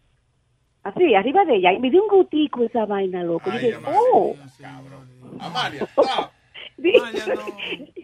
De verdad, Luis. I don't want to hear what you did when you were 11 years old. I'm sorry. That's not cool, man. Súbele, súbele Luis. la edad, súbele a a 18. No, no, Luis, te lo, Luis, te lo juro, Luis. No me lo juro. tienes que jurar. Está bien, don't pero care. why, why is the need to share that? Porque share that cuando tú eres una niña. ¿Cuál es tu Yo era- obsesión? Mi obsesión era que, mira, es- esa pelota, yo la adoraba, la adoraba en el alma. Y el día que se me explotó esa pelota, yo lloré como si fuera mi marido. Ay, ay. Ahí se me entiende, Esa, esa era mi obsesión. Y mi mamá Oye. me decía, ¿y qué tú tienes, mujer? Y yo, que estoy llorando. ¿Por, por, por qué? No, por nada, por nada, por nada. Era por la pelota. La pelota, se explotó mi marido. Ay, Amalia. Ok, no te apures, te- bye. yo te voy a regalar una bolita de esa en estos días. Ok. that's I all. love you. Bye, mi amor. Bye. Ah, ¿con quién me voy ahora, Con, la- señor? con las cinco ahí. Eh, el señor. Ok. Hola, Welfare está en línea, dice aquí. Sí. Mira, mira, bueno, bueno, tardes, Luis Jiménez Show. Hello. Sí, buena, buenas tardes, papi. Este, perdona que estaba en el trabajo. Primera vez que llamo. mire, que mire, vamos a respetar, señor. Bueno, primera, primera vez que llamo un lunes en la tarde, quería decir, déjame terminar. Quiero, quiero decirle que si nos van a dar más beneficios, pues que jalen a la isla de Puerto Rico derechita para United States, papi. Yo, eh, todos los cupones que nos vayan a dar, yo lo cojo todo, papi. Tú sabes que a mí lo que es sesión 8 y todo eso me motiva mucho y sé que votar por Trump otra vez lo hacemos. Tú ves, no puedes caer en las garras de esta gente que, que te, te ponen como un estereotipo. No, no, Luis, yo no, yo no estoy, yo solamente estoy representando, papi. Yo no estoy haciendo nada malo, solamente. Importante, estamos representando, papi. Luis, Luis, eh, tú sabes, no, yo sé que estaban, ya estoy un poquito atrás del tema, pero ahorita estaban hablando de cómo tú te salves de jury duty. Sí. Mira, yo eh, lo hice una vez, me, lo, me, llevé de mi jefe, él me dijo, tú lo único que tienes que hacer es hacer un comentario racista o decir que desde que tú ves la persona tú sabes quién es inocente y quién es no. Si en caso de que sea algo de violencia o si, tú sabes, a veces te llaman para casos que no tienen nada que ver con eso. El mío fue algo de, de violencia doméstica y el tipo me dijo, a esa vaina. So, yo le dije, bueno, yo le pregunté a la tipa, ¿are they Hispanic or black? Y la me dijo, why? It's like, because I know that most of us were guilty. Así mismo le dije a la tipa. Vaya. Me dijo, oh, wow. Y yo, no, I'm sorry, it's just the way I feel. Y yo le dije, and I can tell who's guilty, who's not, by looking at him. Y me dijo, I'm sorry, you're going to have to be excused. Y cuando yo estoy caminando afuera, el tipo que me está cortando, you know, like, to take, take me to the parking lot, era un hispano. Y dice, el diablo, loco, la jugaste bien ahí. Así me dice, oye, La jugaste bien. But honestly, si tú vas a un jury duty, tú le dices, by looking at the guy, I can tell if he's guilty or not. Ya. O tú haces un comentario racista, and they can do anything against you. They can, you know, racism is not a crime, so you can't really eh, do anything. Yo, yo no quería estar entero ahí jodiendo, perdiendo mi tiempo, solo dije eso. Sí. Y así mismo me jefe, ¿qué te dije? Y yo, yep. Sí, You que- ¿Qué usted cree de este caso? Well, I think that all goddamn Latinos are wife beaters. Yeah, and I didn't want to say that le dije, yo soy hispano, pero yo sé que si fui, si el caso de un hispano moreno, yo sé que somos culpables, la, gran mayoría somos así, así mismo le dije a la tipa. Exacto, exacto. Si fuera usted, mire, speak, speak, speak, lo pongo preso. What did you say, sir? Eso. Say, speak, speak, speak, lo pongo preso. Son consejitos, cualquiera que tenga jury duty que diga eso, que diga that by looking at them, they can tell whether they're guilty or not, and most likely you'll be out. There you go. Ok, gracias, papá. Thank you. Ah, Y- ya. y- y- listen, cuando usted quiera saber cómo ser un ciudadano irresponsable, escuche Luis Network. Eh, ¿Con quién hablo? ¿Con María? Hello, Mariah. Hello, buenas tardes. Ay, Dios mío. Buenas tardes. Derríteme. Oye, esa Oiga. mierda. Diablo, mejor si es robar.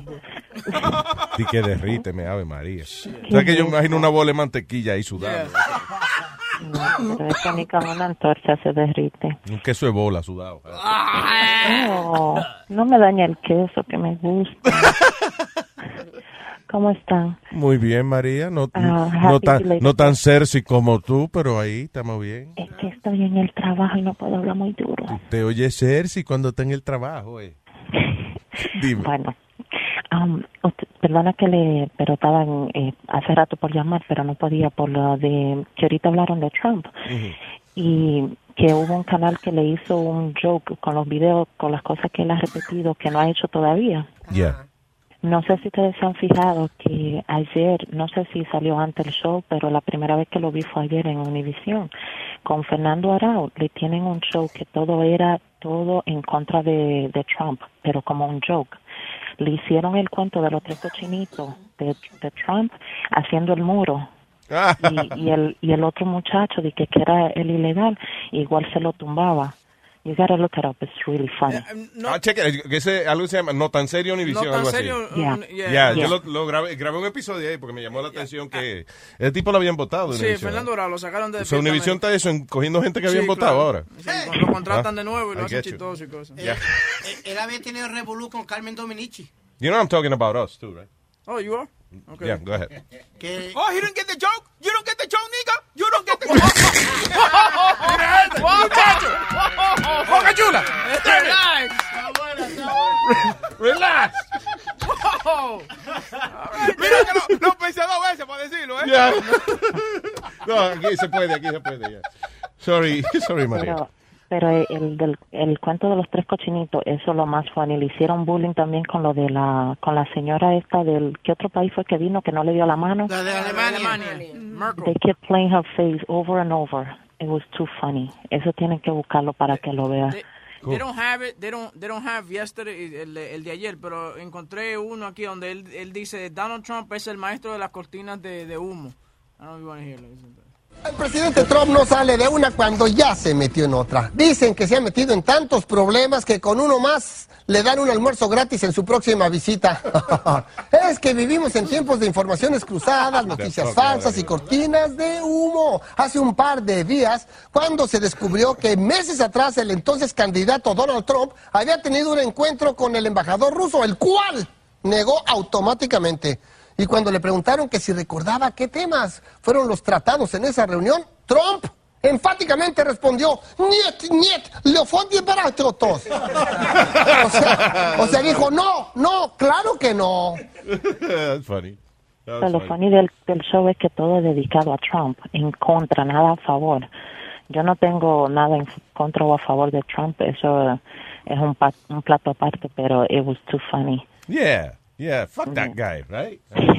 He deserves no, it. no lo puedo decir, no lo puedo decir. No, pues está en el trabajo. sí. Y, y, you know, va a la Ah, FCC, va y te antes- cierra la oficina. Eso. Antes de cerrarlo, quiero decirle algo. Alma, Oh. oye, La va a hace un par de... No, espérate, estate tranquilo. Chulea, la Ah. chulea, la que yo le Boca chula, cállate, boca chula. Eh, hubo un momento que Alma dijo algo hace un par de semanas atrás que ella me paró todos los pelos. ¡Hey! ¿Qué yo dije? ¿Qué dijo ella? No, oye, ella el otro día, yo no sé por qué fue alguien que llamó y ella le dijo MMG, pero lo dijo tan bonito. Ah, mamá huevo le dijo. Yo, al Sí, aire. sí, le dijiste. Sí. Le dijiste a mamá huevo a una gente y that was like nice. That was cute, she Oh says. my God, I'm sorry. No, no, no, don't be sorry, say it again. No. Dice lo que ella está. está. Boca chula, agita la que hay. Tú eres que la agita. Por ejemplo, cuando Bocachula viene y te hace una barbaridad, tú le dices, mira, ya, no me sale así, señor. Dale, dime. Mira, Alma. Dime, Dile una vaina, Dime, desgraciada, dime, perra, dime. No, que no puedo. dile algo que ella le Sí, molesta. por el pintalabio negro ese que se pone. Que no. Sí, Tan mira, feo. mira. El rojo que te lo tiene que poner, coño. No sé, Peri, cállate la boca. Espérate, Alma, de la única manera que las mujeres van a ir a la luna es cuando, le- cuando tengan escobas allá arriba. Cállate. Qué pelotudo. Dale. Dale. Dale, bríncame. ¡No! Ok, ella te lo dice Alma, ahorita. dale con la misma escoba a Spirit para que se calle ese baboso. Sí, Sí. sí. Baboso No, tuyo. pero- ¿Qué más, qué más? Aparte de baboso, ¿qué más es, eh, Alma? ¿Qué más? ¿Qué más es pide?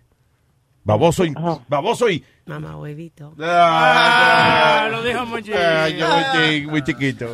All No, right. pero, no, pero Alma, de verdad, debería decirlo más a menudo. Te No, tra- tra- trataré. I guess it came from the heart Yeah. that day. Exacto. Me salió de adentro. Un día Le, sa- le salió el, el por mamahuevito de adentro. Le salió ahí. Bueno, eh, Luis, espero que haya pasado un día bonito en tu cumpleaños. Eh, el show del, del, de la mañana, desde las 6 hasta las 11, perfecto. Aquí de 12 a 3. El día mío se me va como guinea un boque. Ay, qué bueno, qué bueno. Me alegro mucho, Bien mi amor. rico. Un besote. eh, como bien rico, dice. Oye, no me agites. Tú sabes que no me hable vaina así, que tú, tú tienes que hablar bajito. Nos tiene a todos malos aquí nosotros. Es que no puedo. Yo quiero hacerme una paja, pero aquí adelante Leo está Pero cabrón. señor, Leo está al lado de él, no puede. pero esto es increíble. Bye, María, I love you. Bye, te cuidas. Igual. Guys, uh, there's heavy rumor that Uma Abedin is uh, working on uh, taking Anthony Weiner back. This is just coming to Oh, no, now, no yeah. joda. Está en el New York Post, está en el National Enquirer. la, la esposa de Anthony Winner lo va a coger para atrás. Yeah. Oh, God. She misses her wiener. Le extraña el apellido, ¿eh? Ok, Anónimo. Adentro.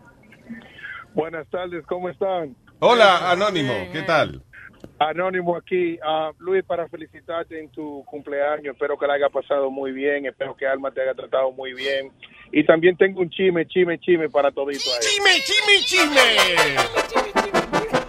Mira, a veces nosotros los dominicanos, porque voy a hablar porque el complaint son de dos dominicanos que trabajan contigo, eh, tenemos un problema de que no apreciamos donde trabajamos. Mira, por ejemplo, Bocachula y Huevín se han dedicado a la tarea de nada más quejarse porque de que están trabajando más ahora.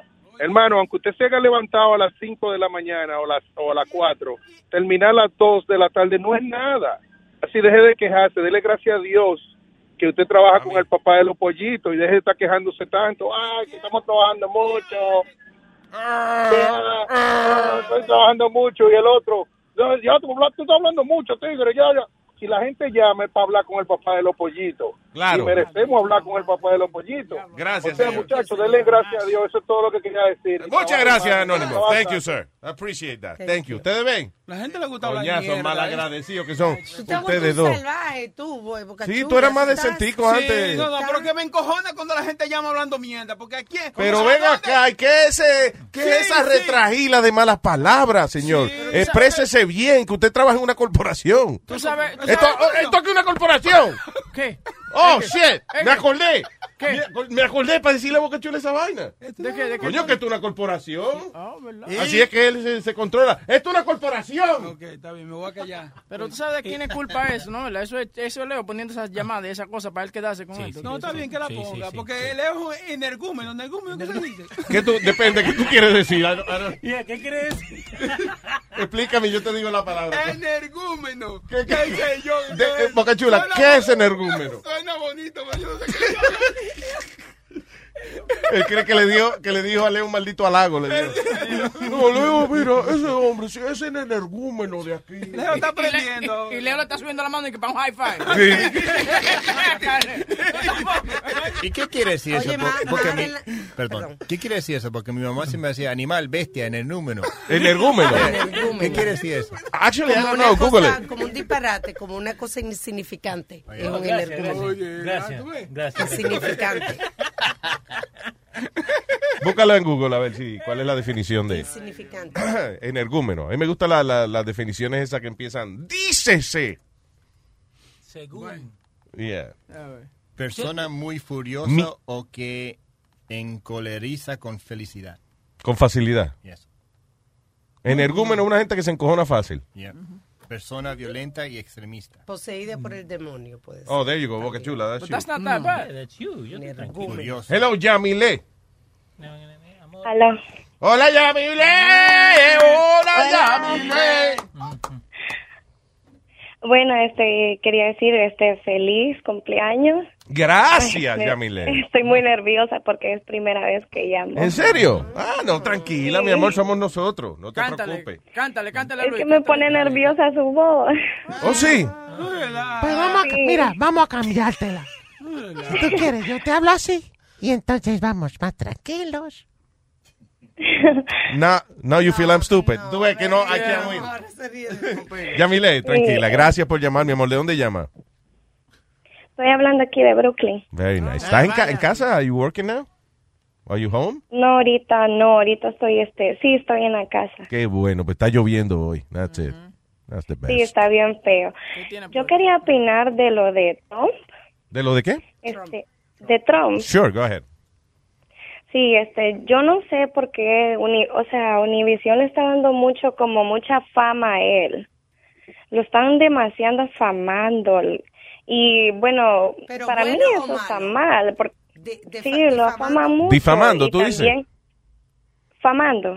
O sea, you mean defamation or, or that they're making him more Making him famous? like famous. Ah, Yeah. okay, okay.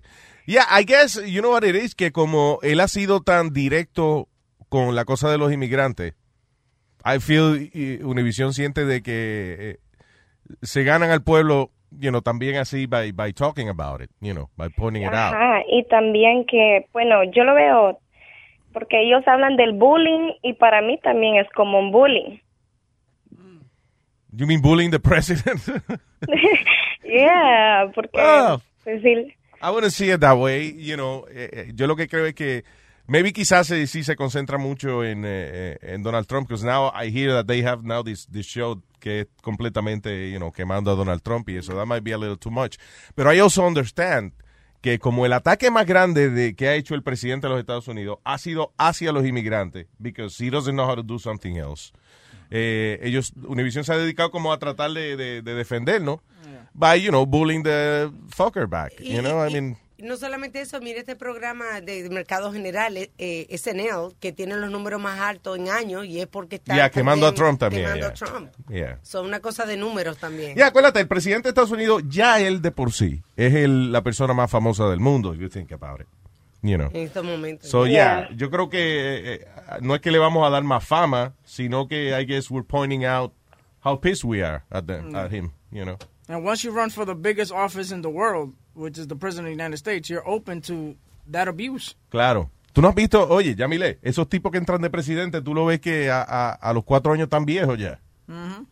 Oh, sí, sí. El mismo Obama entró de lo más bien, jovencito, y salió todo canoso de ahí, parecía Morgan Freeman. Pero tú lo has visto ahora, tío.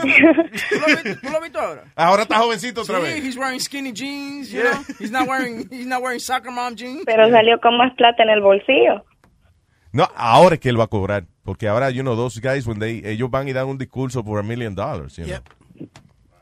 ¿Cuánto tú crees? ¿Le darán el millón a a Obama, Luis?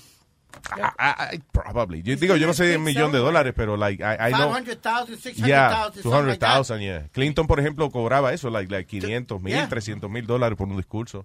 Y Obama, Obama es bueno, intentaría. Sí, él hace chistes y todo, acuérdate. He's a good stand-up, too. Pero eso es, Yamile, I don't, I don't really think uh, que we're making him more famous. Yo lo que creo es que, Oh. coño, estamos tra- bullying him back, because de verdad que él le ha dado con los inmigrantes. That's what it is. By the way, Obama está escribiendo sus memorias ahora mismo. Ah, sí. Sí, él y Michelle están escribiendo un libro de, de memoirs, sus memorias. Oh, there you go. Ah, tú ves, tú ves. Si él fuera presidente, tuviera una secretaria escribiéndole esa vaina, no estaría él sacrificado escribiendo esa vaina. Oye, aburrida. pero Dios mío. Escribió un libro, qué vaina más aburrida. Let me, tell, let me tell you something. Obama already signed a book deal worth anywhere between 12 to 30 million dollars. Aquí lo dice. Yeah. Con, yeah. By, Oye, the, by the New York Times, a book contract would be worth somewhere between 12 and 30 millions for Obama. El memoir de Michelle Obama 10 to 15 million dollars. Yeah, they're gonna be alright, Yamile. Yeah. Obama Pero reported. mira, yo te voy a decir algo. Este, vaya, todos los presidentes siempre prometen algo. Obama prometió una cosa también, pero igual siempre siguió deportando. Entonces, él, yo no es que apoye a Trump, porque pues yo también soy este de mi país, soy del Salvador, pero que, o sea, todos los presidentes son iguales, prometen y prometen y siempre siguen deportando a la gente. Sí, y fíjate, y no es que ellos no quieran cumplir sus promesas. Lo que pasa es que en, en Washington eh, dependes tú del Congreso y del Senado para pasar leyes. Y entonces ahí es que se enreda el, el asunto, you know. Los demócratas no exacto. quieren aprobar lo que el republicano eh, propone y viceversa. That's the way. Sí, porque mira, ahorita con el Obamacare, él propuso algo, pero no lo aceptaron. Ya. Sí, ya. Exacto. Ah, Trump, tú dices, ¿verdad? Exacto. Yeah, I like that one, though. You know. Ja, ja, ahí tiene Y como- otra tengo que cosa- decirle, ja, ja. Y este, otra cosa de lo de lo de los trenes. Ujú. No, pues yo digo que deberían de ser algo más, no sé, como poner más seguridad y todo, porque imagínate que yo otra vez, igual como así le pasó a la señora, el hombre iba, estaba ahí sentado enfrente de mí y se la estaba jalando. Ay. Entonces, para mí eso es asqueroso, porque imagínate, un suponer, él pues se la está tocando todavía, ¿verdad? Y él venga y eche lo que tiene que echar y después que toque los asientos, el tubo, y uno tiene que tocar eso. Exacto. Y se sienta uno sin, sin saber. uno- sí, venga uno y se toque la cara. Claro, uy, no. Y se sienta uno en un asiento venido después. That's not right. No, claro, y si tú sales de que bonita para algún sitio o algo, fue, y te, de momento te para y te dicen, "¿Y esa mancha que tú tienes atrás. Oye, Por eso le digo, Yeah, that's not right. ¿y qué línea de tren tú coges? El F. El F, sí. Those are the, like, Luis, like the J, the F, or no, those, Yeah. those are kind of a little crazy at night. Especialmente tarde en la noche, porque esos son los que cruzan de un, del puente, los puentes. Luis, se encuentran the, the most bums. Yeah, that's fun, Speedy. All right, Yamile, I love you. Gracias, mi amor. Bye, love you guys. Thank you. Un besote, bella. Bye. Bye. Dice que Billy Hillary, y Hillary que, que cobran entre 200 a, a medio millón por hablar. Por un discurso, Por los discursos. That's nice. Pero eh, ella no se metió en revolú, Luis, porque ella estaba cogiendo appointment para reunirse con gente que cobraba sobre 100 mil billetes o algo así por y cada ese thing, reunión. oye, oye el, prole- el problema no es que ella cobraba el dinero por, eh, por discurso. El problema es que, you know, yo estoy seguro que estos discursos es la excusa para tú cobrar un dinero por algo, pero lo que hay detrás de eso son a veces favores políticos. ¿Tú Right. entiendes? Like, yeah, bueno, el favor que tú quieres es que yo te, te, te ayude a pasar una ley que beneficie tu negocio. Ok, pues entonces yo di que voy a hacer un discurso en la compañía tuya y tú me pagas medio millón. You know, pero en realidad es por, por el favor que están pagando, not really for, you know, de- el discurso. Digo, no, Digo, todo el tiempo, no todo el tiempo, pero en muchas ocasiones, o sea, de eso es lo que pueden acusar a, a Hillary, por ejemplo, de que Exacto. she's doing. Yeah. All right. What else? Eh, Viste que en Italia pasaron una ley nueva que le van a dar tres días eh, pagados a las mujeres que tengan problemas con su menstruación. Oh, sí. Yes. Una ¿En ley dónde? que acaban de pasar en Italia. Ah, en Italia, ya. Yep. Ese, ese italiano pura mafia. En Italia yo estaba viendo el otro día un, un reportaje de, de esa vaina de, de cómo son las leyes laborales allá en Italia. Eh, por ejemplo, muchas compañías comparten el, el profit con los empleados. Eh, el bono navideño es ley. Sí. They have to legally get their, their Christmas bonuses. La Este, medicina la- la, paga el gobierno. las vacaciones pagas. Pues aprendan. Aprendan. aprendan. Oye, las vacaciones pagas. eh, para los, ah, y las vacaciones de maternidad, creo que el papá también está incluido ahí. ¿Quién? El papá. Mira, también. a- ahí, ahí te dice también de, de la- las leyes que ellas tienen. Cuando dan a luz, ¿cuántos meses le dan? De- en También Italia. En Italia. Oye, dice, ok, Italian women may soon become the first Europe in Europe to be offered three days of menstrual leave if they're suffering from painful periods. Ah, tú ves, ahora van a protestar los hombres. Ah, porque nosotros no tenemos periodo. ¿Y, ¿y de qué? Dolor de bola por tres días. Italian No. labor laws are already quite generous to women. They are entitled to five months That's paid maternity leave. Diablo. Cinco meses. Nice. Pagadito. Eh, por por Eh, hacer nada. En los cuales recibe 80% del salario. Eh, mothers can take an extra six months leave, receiving 30% of their salaries. Por hacer nada. Por hacer nada. Te voy a decir por hacer nada. Mira, oficial de la policía, esto fue en Canadá. El tipo cobró 28 mil dólares en overtime en este pasado año. eh, por, y lo que hacía era mirar pornografía infantil. Wow. Yep. So, 52-year-old Craig uh, Waiter, whatever. El tipo está acusado de, de pedir pago de, ¿cómo es? Solicitar pago de overtime. Cuando el tipo en realidad, he was off duty y le encontraron que la computadora, todo el tiempo libre que él tenía, he was always watching child pornography. Son asquerosos. Eso sí que cobró por nada. All right. Eh, ¿Qué fue, Speedy? Que gente así no deben vivir, Luis. I- every time I hear a story like that, tipos así no deben vivir. de- deben de agarrarlo ahí mismo, castrarlo, como tú dices, y, y sacarlo de la, de, de la ciudad o de donde... Yo creo que estamos repitiendo mucho la misma Sí. vainita. Hoy nos pegó una, mijo. Está bien, porque todo lo que tú dices es como tú dices. Tú le dices, este, no, porque como tú dices, pero como... ¡Ya lo dijo ya, cállese, coñazo! pero Nazario... Oh my God. Oye, más adelante vamos ¿Cómo te vas? Lo rehuso. Michael. Hey. Hey, Michael, what's up? Oye, everybody. Pues dice Michael. ¿Cómo está todo para allá? De lo más bien, señor Michael. Cuénteme. Todo bien. Pues nada, quería decirte feliz cumpleaños, que no estaba ahí y, y, y que cumple mucho más. Eh, gracias, señor. Muchas gracias. Se lo agradezco mucho. Sí, Sí. se nota la- el entusiasmo, la alegría con que me está deseando feliz cumpleaños. Exacto. Y a Speedy, mucho, mucho cariño para ti. Gracias, mucho cariño. papá, Antes gracias. que Se te- nota el cariño. yo mando gente, yo mando mucha gente que llama para allá para joderte y te estoy dando la, te estoy dando mucho cariño hoy. Se nota el calor humano. All right. Gracias, papá. Thank you. Tato.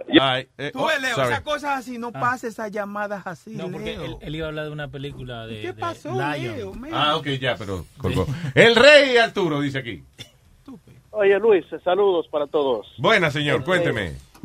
Que, que dijiste sobre, sobre eso de la, de la maternidad en Italia, que también va para los padres. Sí. Eh, yo, yo creo que aquí también la pusieron o la van a poner, porque eso yo lo vi recientemente en la televisión. Eh, ¿Aquí en Estados Unidos? Sí, sí, yo, yo, lo, yo lo vi hace, hace poco, hace pocos meses en, en la televisión, sí, en inglés. Que van a dar paternity leave. Ajá, efectivamente. sí, Ah, porque ok. se, sup- se supone que cuando se está fabricando son dos que lo fabrican. Sí, claro. dije. No, porque si están pidiendo igualdad, pues también el papá tiene que cuidar al muchacho, ¿verdad? Seguro. No, no, claro, porque eh, imagínate, así mismo como hay mujeres chapeadoras, también hay hombres chapeadores. Tiene que haber igualdad para todos. Claro, es verdad. Eh, es, es un problema que aqueja a la sociedad. Los chapeadores, macho. Son los gigolos, ¿verdad, Luis? That was- what would it be? I guess. No, no, no, no, no, no, no, no, eh, eh, Speedy. Oye bien, el gigolo es supuestamente en Santo Domingo, como yo conozco, es el que se prostituye para hombres y mujeres. Pero el chapeador simplemente es, es- es- ¿cómo llama esto? Porque la, la mujer, ¿cómo, coño, ¿cómo le llaman? En fin, el que le quita dinero a la, a la mujer. que se lo Vaya. eso es todo. Exacto. El chulo. El su- su- su- sugar baby, que sé como que se El llama. sugar, el sugar, no, pues, bueno, el sugar daddy es el que paga. Yeah, you're the sugar baby. And she's the sugar mama. No, he's the sugar daddy. Y sabes que hay un... No, el sugar daddy es el que paga. Y la sugar mama. Y sabes que hay un... Si tú, eh, si a ti te mantiene una sugar mama, then you're a sugar baby. Yeah. Hay una hay un website para eso que si tú estás buscando un sugar daddy o tú quieres ser un sugar baby. Yo Oh, cuando- sí, y yo sí. me metí en eso cuando estaba con los 30 años. Quería, I was looking for a sugar mama. Yeah. Y me, me escribió un, un, un viejo gordo. Fat. Yeah. Dice, I'm sorry, I want a sugar mama. Bueno, yo soy diabético. Yeah, Si tú Yeah, quieres. I'm a sugar. I'm very sugary. He looked like Peter Griffin. All right, Louis.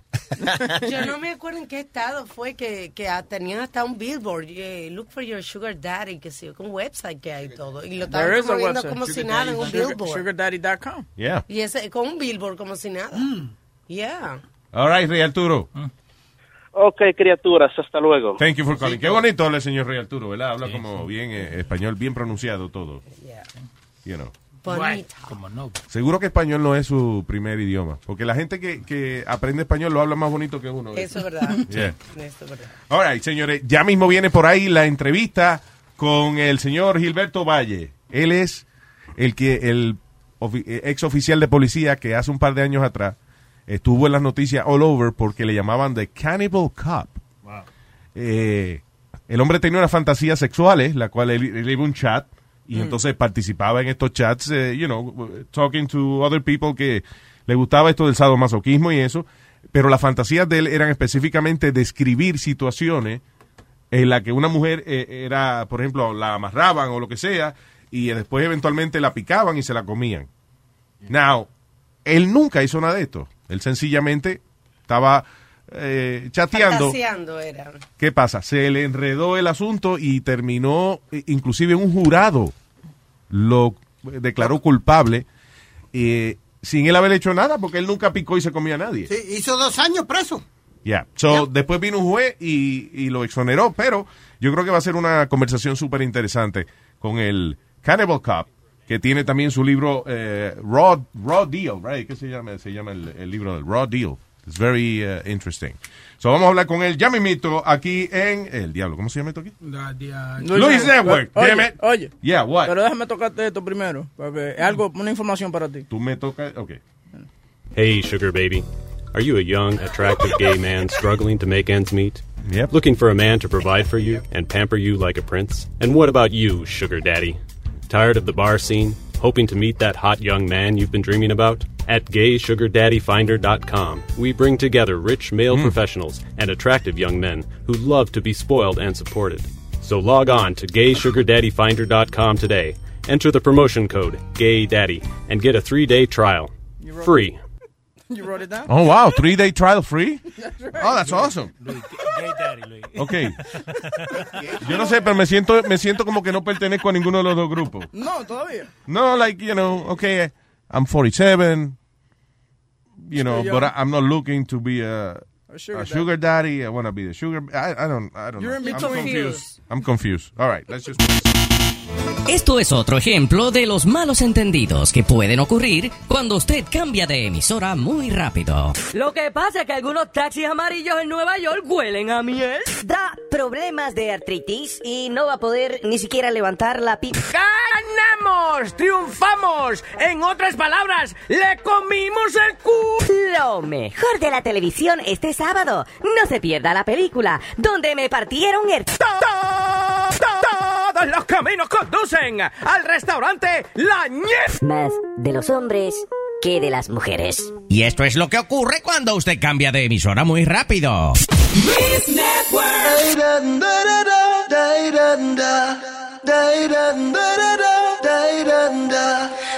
Pasan las horas y todo es igual. El día y la noche son algo normal. Pienso en tus brazos, me hace soñar. Y cada momento te quiero amar. Siento tus manos, tu pelo, tu cara. Caricias me hablan de un bello mañana. Veo tu cuerpo a cada segundo. Tienes el culo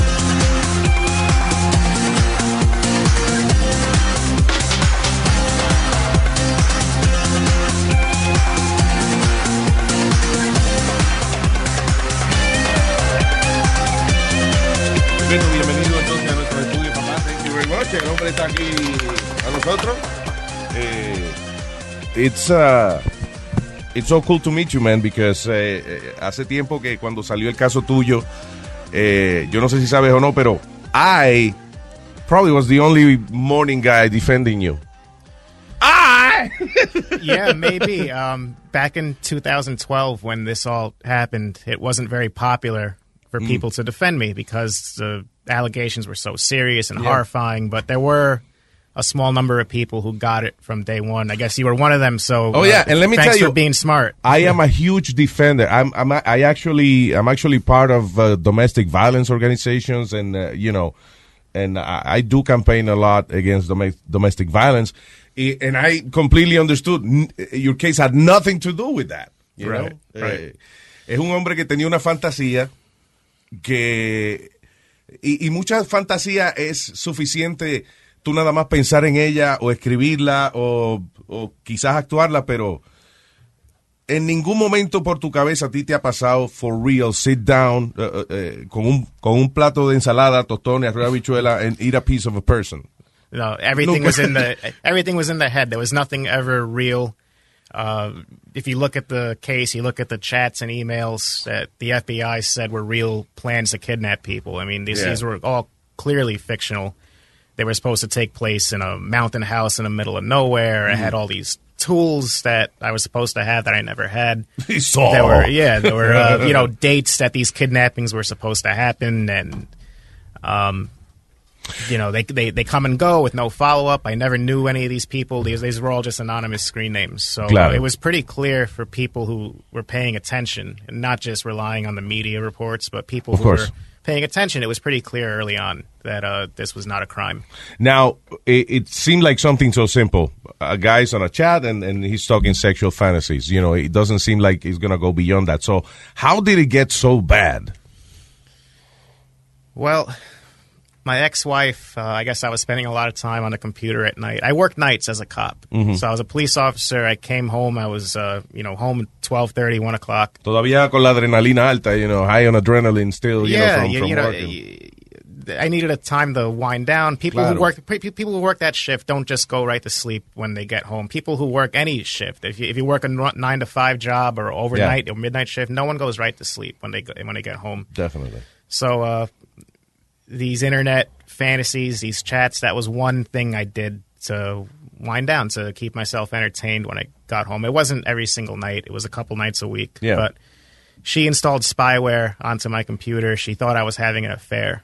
Because you were so late in the computer, she probably said, oh, he must be, uh, you know. Yeah, there must be something going Something on, on the on, side. yeah. Um, it wasn't an affair, but unfortunately, she found uh, all, the, all the chats and emails, and she was She would have preferred she found some, you know, some divorced woman's address or something. yeah, man, who- knows? But uh, you know, technically, I, I, I guess I was never. I, well, not I guess I was never unfaithful to her. I had, Yeah. you know, so there there was no affair. There was nothing I had going on on the side.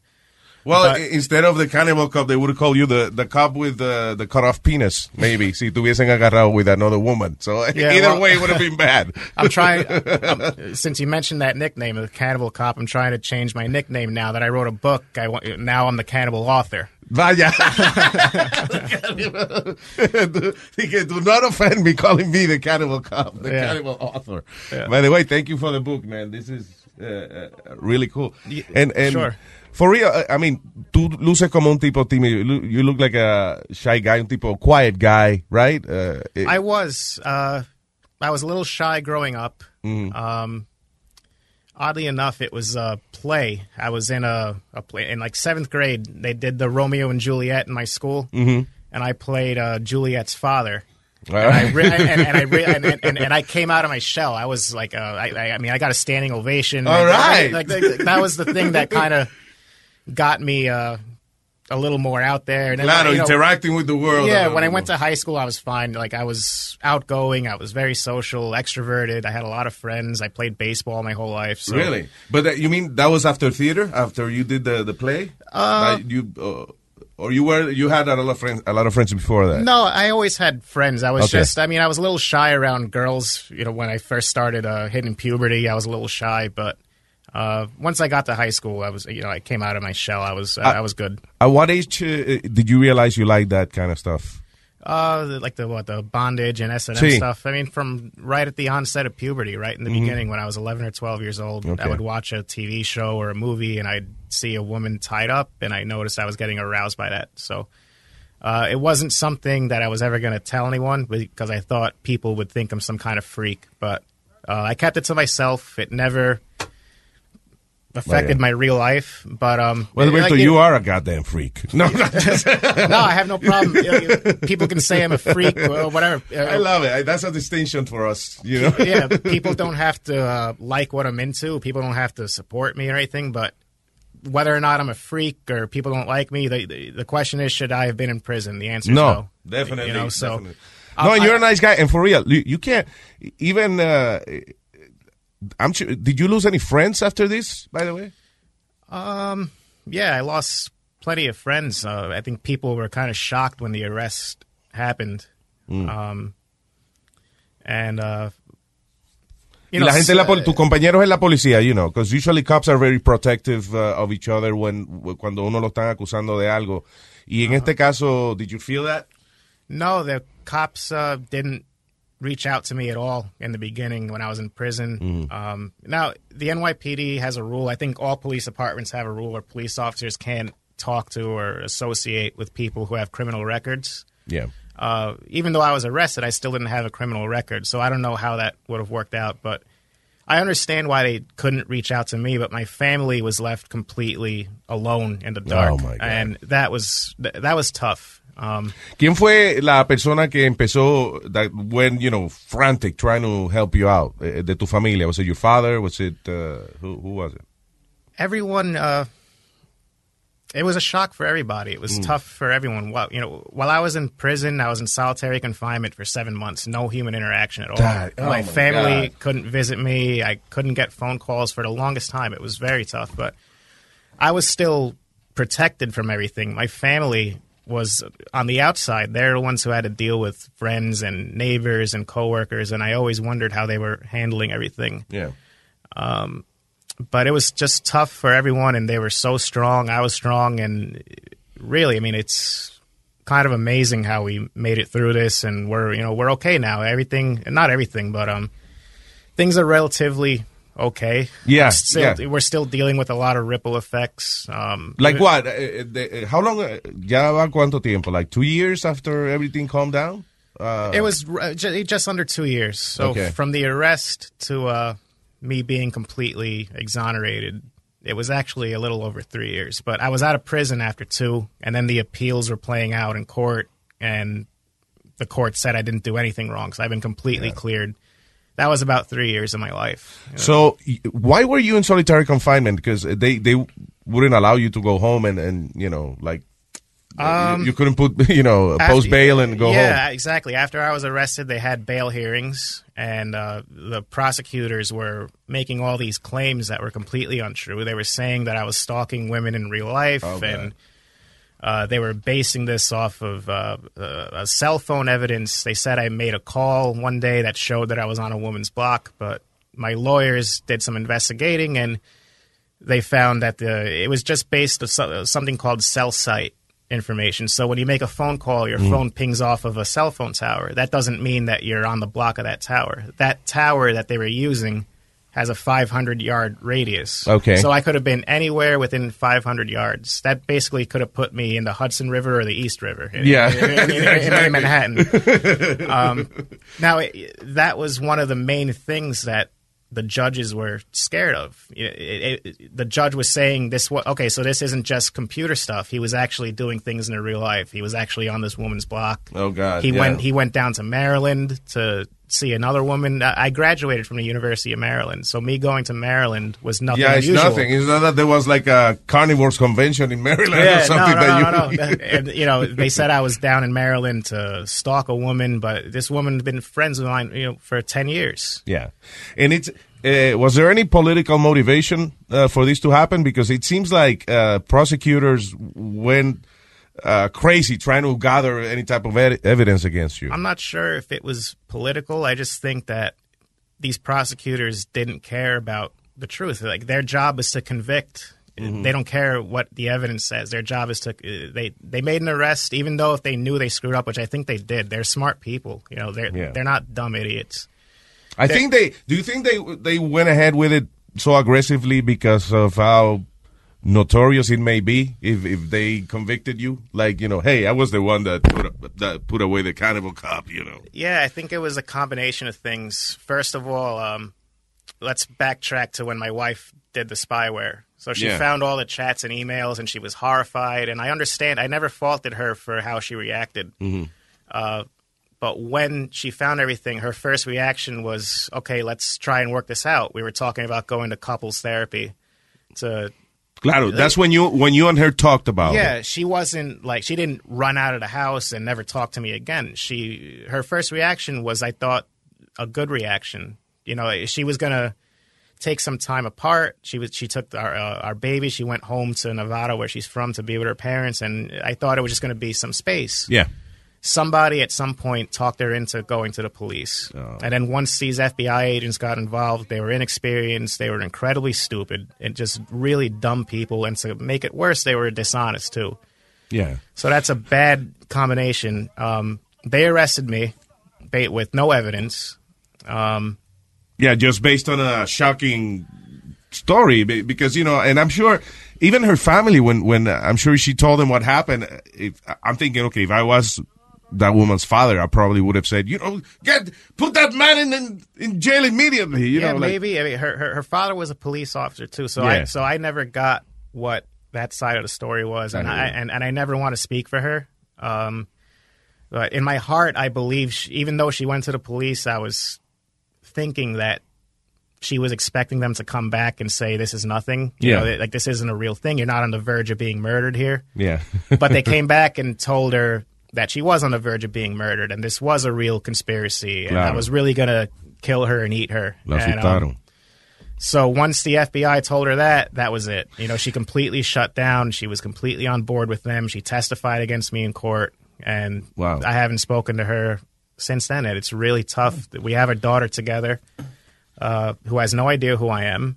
and you're in the process actually uh, of correcting that situation with yeah, your daughter, I've, right? I've put in, uh, I've petitioned for visitation uh, with our daughter, and that's being played out right now in family court. So That's crazy. It has taken so long because you were exonerated. Nothing. You did nothing. You yeah, know? unfortunately, these court cases play out over a long time, and Yeah. uh, that's a part of the story that people miss. You know, people read about my story and they make fun of me and they make jokes, and I'm okay with people joking around because I'd rather people laugh at me than be afraid of me. Yeah, of course. And I think most people now that the case is over, and the people who have read my book.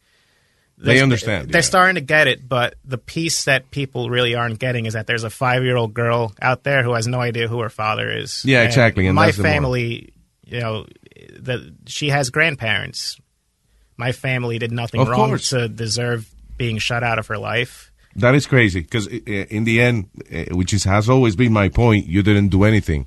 You know, let's let's go back real quick to that night that that uh, your wife decided to you know check your computer. Did she wake you up? Uh, was she awake? You know, waiting for you, sitting down with a meat cleaver in her hand, waiting for you to come home. How how did that play out? Uh, the whole story is told in detail in the book. I, I do a great job explaining that how that whole morning went down. But she yeah, she woke me up early, and um, she was uh, she was angry, and I was embarrassed, and it was a tough Yeah. morning. I was trying. She was already her mind was made up that she was going to leave. Oh my god. But I was trying to talk her into staying. That like, listen, what you saw was not who I am.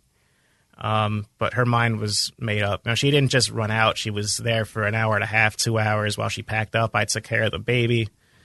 Um, Yeah, I'm sure that that was probably the worst day of your life. Uh, you know, at- Yeah, but- up to that moment. You know, But even still, again, her reaction was, "We're going to work this out. I- You know, Yeah. I'm, I'm not going to give up." There are text messages that I put in the book um, that show, you know, that that at that moment she understood before getting her head full of uh, other ideas. yeah, once the FBI got involved and they started putting that nonsense in her head, it was tough for her to turn that train around. Yeah, it's a lot of pressure. You know. Yeah. it's like uh, the world uh, against you two in a way. Yeah, I don't really get angry with her for how she reacted. Uh, I get upset when I think about how she portrayed our marriage when she testified against me. You know, I, I, I thought she was just going to testify. uh, Here's how I found and how I found it. You know, I put the. spider What in. else? What else did she say that that you said? Oh my god, I can't believe she's saying something like that. She What- was just making me out to be a deadbeat father, a deadbeat husband, someone eh, who was not interested in the family at all. Oh, Which was and, and and that hurt me as a man because I knew that wasn't true. We were in a situation where she was a stay-at-home mom, and that's what we wanted. She was able to stay home and raise a baby. I was working. I was paying the bills. I was doing all the grocery shopping, furnishing the apartment. I did all that, and I was Yeah. happy to do it because that's what a man's supposed to do. A man's supposed to provide for his family. and it's still tough for somebody that has uh, the shifts that, that a police officer has. You know, like uh, Sure. if you if you if you work all night, you know, now maybe you don't have time to take the kids to school and, and stuff like that. I guess you know. Yeah, I worked uh, from three o'clock to eleven thirty. They call it the four to twelve shift in the NYPD, and, and that's the busiest shift. Um, I work. Spanish in- se con el turno de pinga, porque Ah. está de pinga hasta hacer ese, ese turno, you know. Uh-huh. yeah, it's the craziest people are out there at that time, right? yeah, that's when most of the crime happens. And I worked in West Harlem, so it was it was busy. You know, s- some days not much happened, but there were other days where the eight hours felt like it went by in one hour because I was just so busy all the time. You remember the worst day you had as a police officer before all this happened? Uh, there were a few.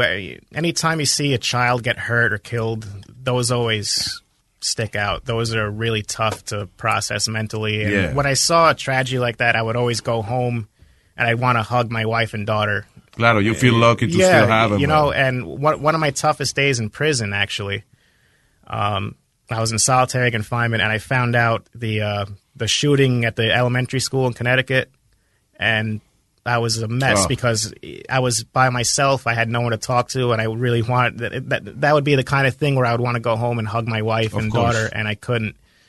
Um, but as far as a police officer, there are a few things that stick out. There are a lot of funny things too. You know, they they, they Mm. call it uh, a front row seat to the greatest show on earth.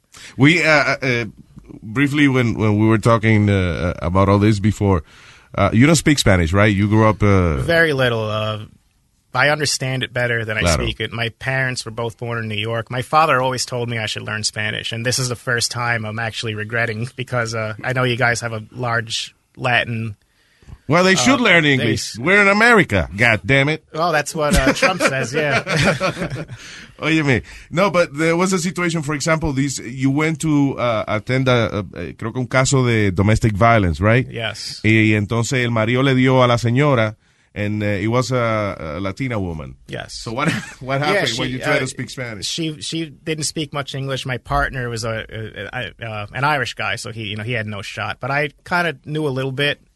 So uh, whatever happened between the husband and wife, the husband wasn't there, so we were doing paperwork. She was stressed out. She was crying. I'm trying to calm her down, and then I'm starting to explain in Spanish what she has to do.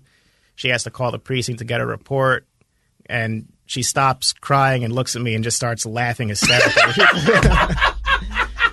um, I felt bad. This is a woman that had just been hit by her husband. Yeah, yeah. She had just been. Yeah, she just went through a traumatic experience. I'm trying to help her out, and she's laughing at me. But I, I felt bad. Yeah, I, I mean, I, I have very thick skin, but I uh, felt good that at least she she was laughing now.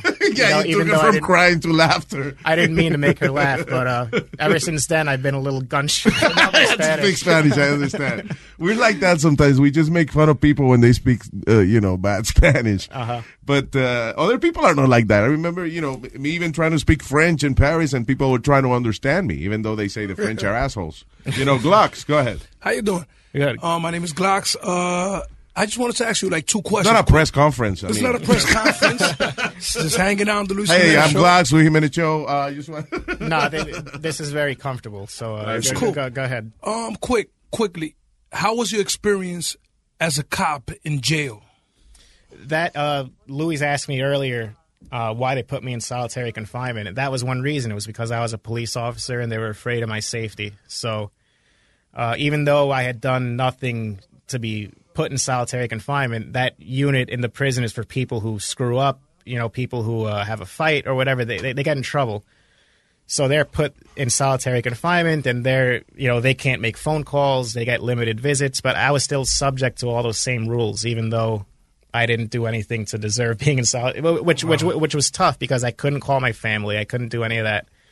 Um, after seven months, I couldn't take it anymore. So so I asked um, for a meeting with one of the wardens, and the the it was an assistant captain, I think, whoever it was. They were concerned about putting me in general population because Yeah. of the safety thing. But I said I I don't care if I get my ass kicked on the first day. Just you know, just give me a chance because I, I couldn't deal with the You were, nightmare. of- like you say, there's no human contact. Yeah, I mean, um, well, uh, and do the other uh, guards talk to you? I mean, the a little a little bit. You know, they're busy, and if they talk to me, it's through the door. yeah. and it was a very heavy door and I, you know i don't want my conversation i don't want other people to listen in to uh, what i'm talking about either Mm, claro. so it was tough to talk to people the only time i really spoke was when my lawyers came to visit and we talked about the case but i was convicted by the jury four months into my stint And Yeah. so, so i had those three months where my lawyers weren't coming as much because they were doing the appeals paperwork and that those were a tough three months Within within the law, what uh, what happened to you was almost a miracle. So you were actually convicted by a jury, yes and uh, a judge was the one that looked at the case and said, "Wait a minute, this is not fair." That never happens. Right for the judge, for the Yeah. trial judge, the the case didn't even get to the court of appeals. It was the trial judge who looked at everything, and he does he did something that never never happens. Sometimes a judge will give a defendant a new trial, Mhm. but he took the extra step and said, "I'm overturning the conviction, and I'm also dismissing the case." So he Wow. dropped the charge. Uh, Like nothing never- happened, a- a pa- a paper- Yeah, that paper-wise, yeah. that should tell anyone who reads about the case what a travesty this prosecution was and how there was no evidence at all. And then that decision by the judge, which never happens, was upheld by the Court of Appeals. The Court of Appeals said Right. the judge got it right. So that's so Wow. I, I was completely cleared. Um, I just wanted uh, so I did go to general population after seven months. Oh, And, whoa! How yeah, was that? um, nobody ever got in my face. Oh, no one cool. ever gave me a hard time. The first day, it was clear that everybody knew who I was. Okay. This was a high profile case. They they got newspapers in prison. They have TV, so people knew who I was. And when I walked into the unit, everything just stopped. Everything, everyone Wow. was looking at me. People were playing ping pong. I feel like the ball stopped the ball in midair. stopped in the Yeah, and mid- looked. Um, crazy. They- oye, que la gente no quiere meterse con un loco. Maybe they thought, maybe he's crazy. Maybe we don't want to mess He up might with him. he might eat one of my arms. yeah, or something. Exactly. Um, but I just wanted to ask you a quick question. You know, just personal. Uh huh. If um, as as far as the case, you was in Harlem, correct? That was your your I was a yeah a, a patrol cop in in Harlem. Yeah. All right. In any cases, when you was confronted with a beautiful woman, Mm-hmm. You never definitely in your mind sexually looked at her like a like a nice patelito. No, no, no. um, I'm no, I, I was very good at um. no, and he's not the first person that asked that question. You know, like I don't sit around in a patrol car and look at women and be like, oh my, like she would, you know, Hmm. look great to She barbecue. good or something. al ajillo. Maybe No, but she, uh, she tastes good al ajillo with, with papita. Yeah. Um, I was always good at keeping everything separate. So my fantasy life was in one box, and then my real life was those two lines never crossed. I was reading, I'm sorry, eh, eh, que hay un grupo de personas que they you know, they call them vores, you know, because they, Yeah. they, they have that type of fantasy.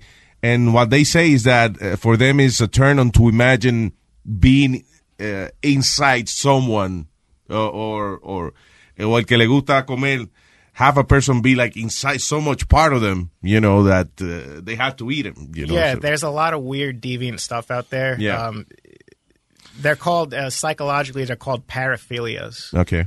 So they, I mean, there's a whole range of things. that They're basically it's people who uh, half the people enjoy being in control and dominant, and the other half like to be submissive. Yeah. And they would submit to someone tying them up and pissing on them, or something like something like that. Like Yeah, there's, of course. a, there's a whole range of weird stuff. Oh, that- yeah. Especially in Japan. uh, yeah, yeah. I think they're notorious for really screwed up Yeah, right. over there. Yeah, But, um, it's funny because Japanese they're like so conservative, uh, you know, on their day to day dealings with other people. So when they when they go out to have fun at night, they have the craziest stuff. They even have places in Japan in which you go. And there's no sex, no nothing. You just go there, and uh, you have like four or five girls tell tell you how wonderful you are. Oh my God, but you're so handsome. Oh, come here. You want some tea? Oh my God. Oh, but you're the best at drinking tea. Oh, you, you know, it's like, and uh, you pay for this. You pay for these women to tell you how beautiful you are and stuff like that. You know, so we all need. Uh, yeah, it's it's interesting how different cultures uh, you have different norms and different cultures. But I mean, but uh, y- i- my question is, if it wasn't for the law, right? if it wasn't that the law forbids this, would you eat somebody? No, of course not. Not No. somebody, a woman. Right? you know. No, no, no, no. I would never. I, I- don't have violence in me. Now, as a Mm. police officer, there were times I had to be violent. I, I I would never be violent unprovoked. I would never lash out and hurt anybody. Yeah, of course. I mean, Um, you're trained to deal with uh, Oh, yeah, yeah, situations, yeah, but it's not your personality. Right. It was always in self defense. I would never go out and act out any of these fantasies. Because that's a lot of people's argument. They say, okay, but if they let him go, maybe he'll keep, you know, at some point you, you're going to have to act on this uh, uh, fantasy, and he's, that's not necessarily true. Yeah, well, that's when people need to look at the case and, um, again, look at the chats and emails and all of these things were supposed to happen in places that didn't exist. It was all clearly fiction. I said in these chats that I had all these tools, you know, human sized ovens and all this stuff that just didn't exist. Now, I was a police officer. I had a gun and handcuffs, but And I- that's it. You didn't have a, a, a dungeon. yeah, but I, it, but but uh, I never mentioned in any of the chats that I had a gun and handcuffs. I never. Yeah. I, I was just an anonymous person. No one knew who I was. I didn't know who they were. They were just screen names. There was never any personal information exchanged. I didn't know where these people lived. I didn't know their names. Nothing. Uno de los casos, did they, uh, uh, uno de los casos fue, that I saw in the documentary in, in, in Showtime, um, por ejemplo, you were chatting with this guy in, uh, over in uh, England, right? Right. I think it was. Y entonces ustedes decían, por ejemplo, hey, uh, let's eat your wife el jueves a las tres y media. Yeah, we'll take her to this place and we'll chop her off and uh, qué sé yo, whatever. So you, you would describe all these situations. You would like set up a date, Right. you know, Uh-huh. and then that date would come and what would happen? Nothing happened. Nothing happened, Uh, I would I would I would chat with the guy the following week, and we would never. The conversation wasn't well. What happened last Thursday? Well, how come we never met up and kidnapped the person? You acted like you did, you know, or, Yeah, or like, it, it was all about sounding as real as possible. Yeah. Um, that's what was titillating. That's what was arousing. But so básicamente llegaba el jueves y no pasaba nada. So maybe uh, two weeks later you would chat with the same guy. Hey, let's eat your wife in this other place or yeah, whatever. it would you be it would be another person. Scenario. It would be another scenario. There would never be any follow up as to why the previous kidnapping never happened because it was not real. It was all fictional. That was one of the main things the judge picked up on when he released me. That was something he he called it the uh, the phenomenon of the vanishing plots or something like something like that. He had a name Yeah. for it. That these things would consistently there would be dates and nothing would happen on those dates, and there was never any follow up. So it was it was crystal clear to people who paid attention that there was no crime here. That this was all just fictional. Yeah, Um, it's like if they went to arrest, uh, you know, a a crime novelist just because he wrote some fucked up story, you know. Yeah, and people are start people are starting to make that connection with my case now. Uh, now that I've been out, I wrote the book, and people are focusing ma- no, uh, more now on the legal side of things. Yeah, of You know, course. People are looking past the sensational headlines and all the sexual nature of this case, and they're focusing more now on the First Amendment stuff Of course. and how this case could apply to anybody. Um, Yeah, because if you write that, uh, you know, your dream is to, I don't know, blow up somebody or whatever, even if you never do it, you're probably going to get in trouble if somebody, you know, points out that you're doing that, you know. Yeah, and it's it's that's where things get complicated. You know, at, on, on one sense, people want to be safe and secure, and they want law enforcement to come in and prevent the crime from happening. And I, I support that. I support hmm. conspiracy laws. Conspiracy laws are meant to prevent a violent crime from ever happening, and no one should be against that. Yeah, and even if they investigated you, you probably would have understood that. The problem is when a jury convicted you. I'm, oh, you know, Right. I never had a problem with the fact that I was investigated. I had a problem with the fact that I was arrested Yeah. based on false evidence, and then they, you know, they were lying in paperwork, and they were just blatant misrepresentations of what happened. And that's another side. What I'm hoping, from you know, from this book, I'm hoping people. Number one, there was a crime committed in this case. An FBI agent committed perjury. No one seems to give a damn. Number one. Number two, people need to be I think people need to be shocked and afraid of how far prosecutors are willing to go to convict somebody. Oh yeah. Even though there's no evidence, it's like they want you to be guilty and they'll do whatever they have to do to convict you. to get there. Yeah. Um, my question is an addiction.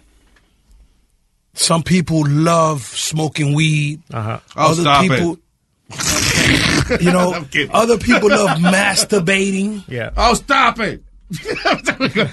you know, does it still linger around you that fetish? Sure, it does. Okay, I Yeah. mean, you honest. That's cool. Yeah, no, I've been completely open and honest since cool. I've been this. I've, I'm doing this book tour, and I've done a lot of interviews, and people ask me silly stuff. Yeah, That, that question is not silly. I'm not saying that question is silly, but No, not at all. I mean, I answer everything knowing how people are going to take it and interpret it. But like, there's not. First of all, there's nothing wrong with me. I, this stuff never affects my real life. I have great relationships with people.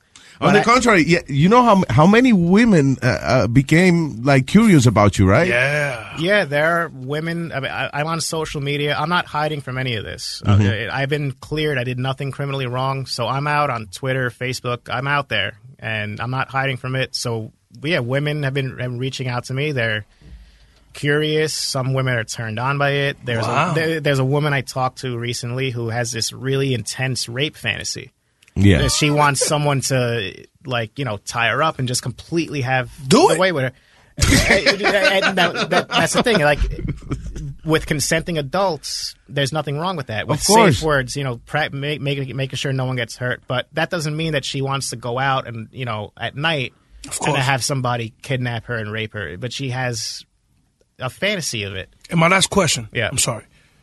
Maybe not my last question. You never know. Uh-huh. But um, as a cop, you getting arrested, having handcuffs.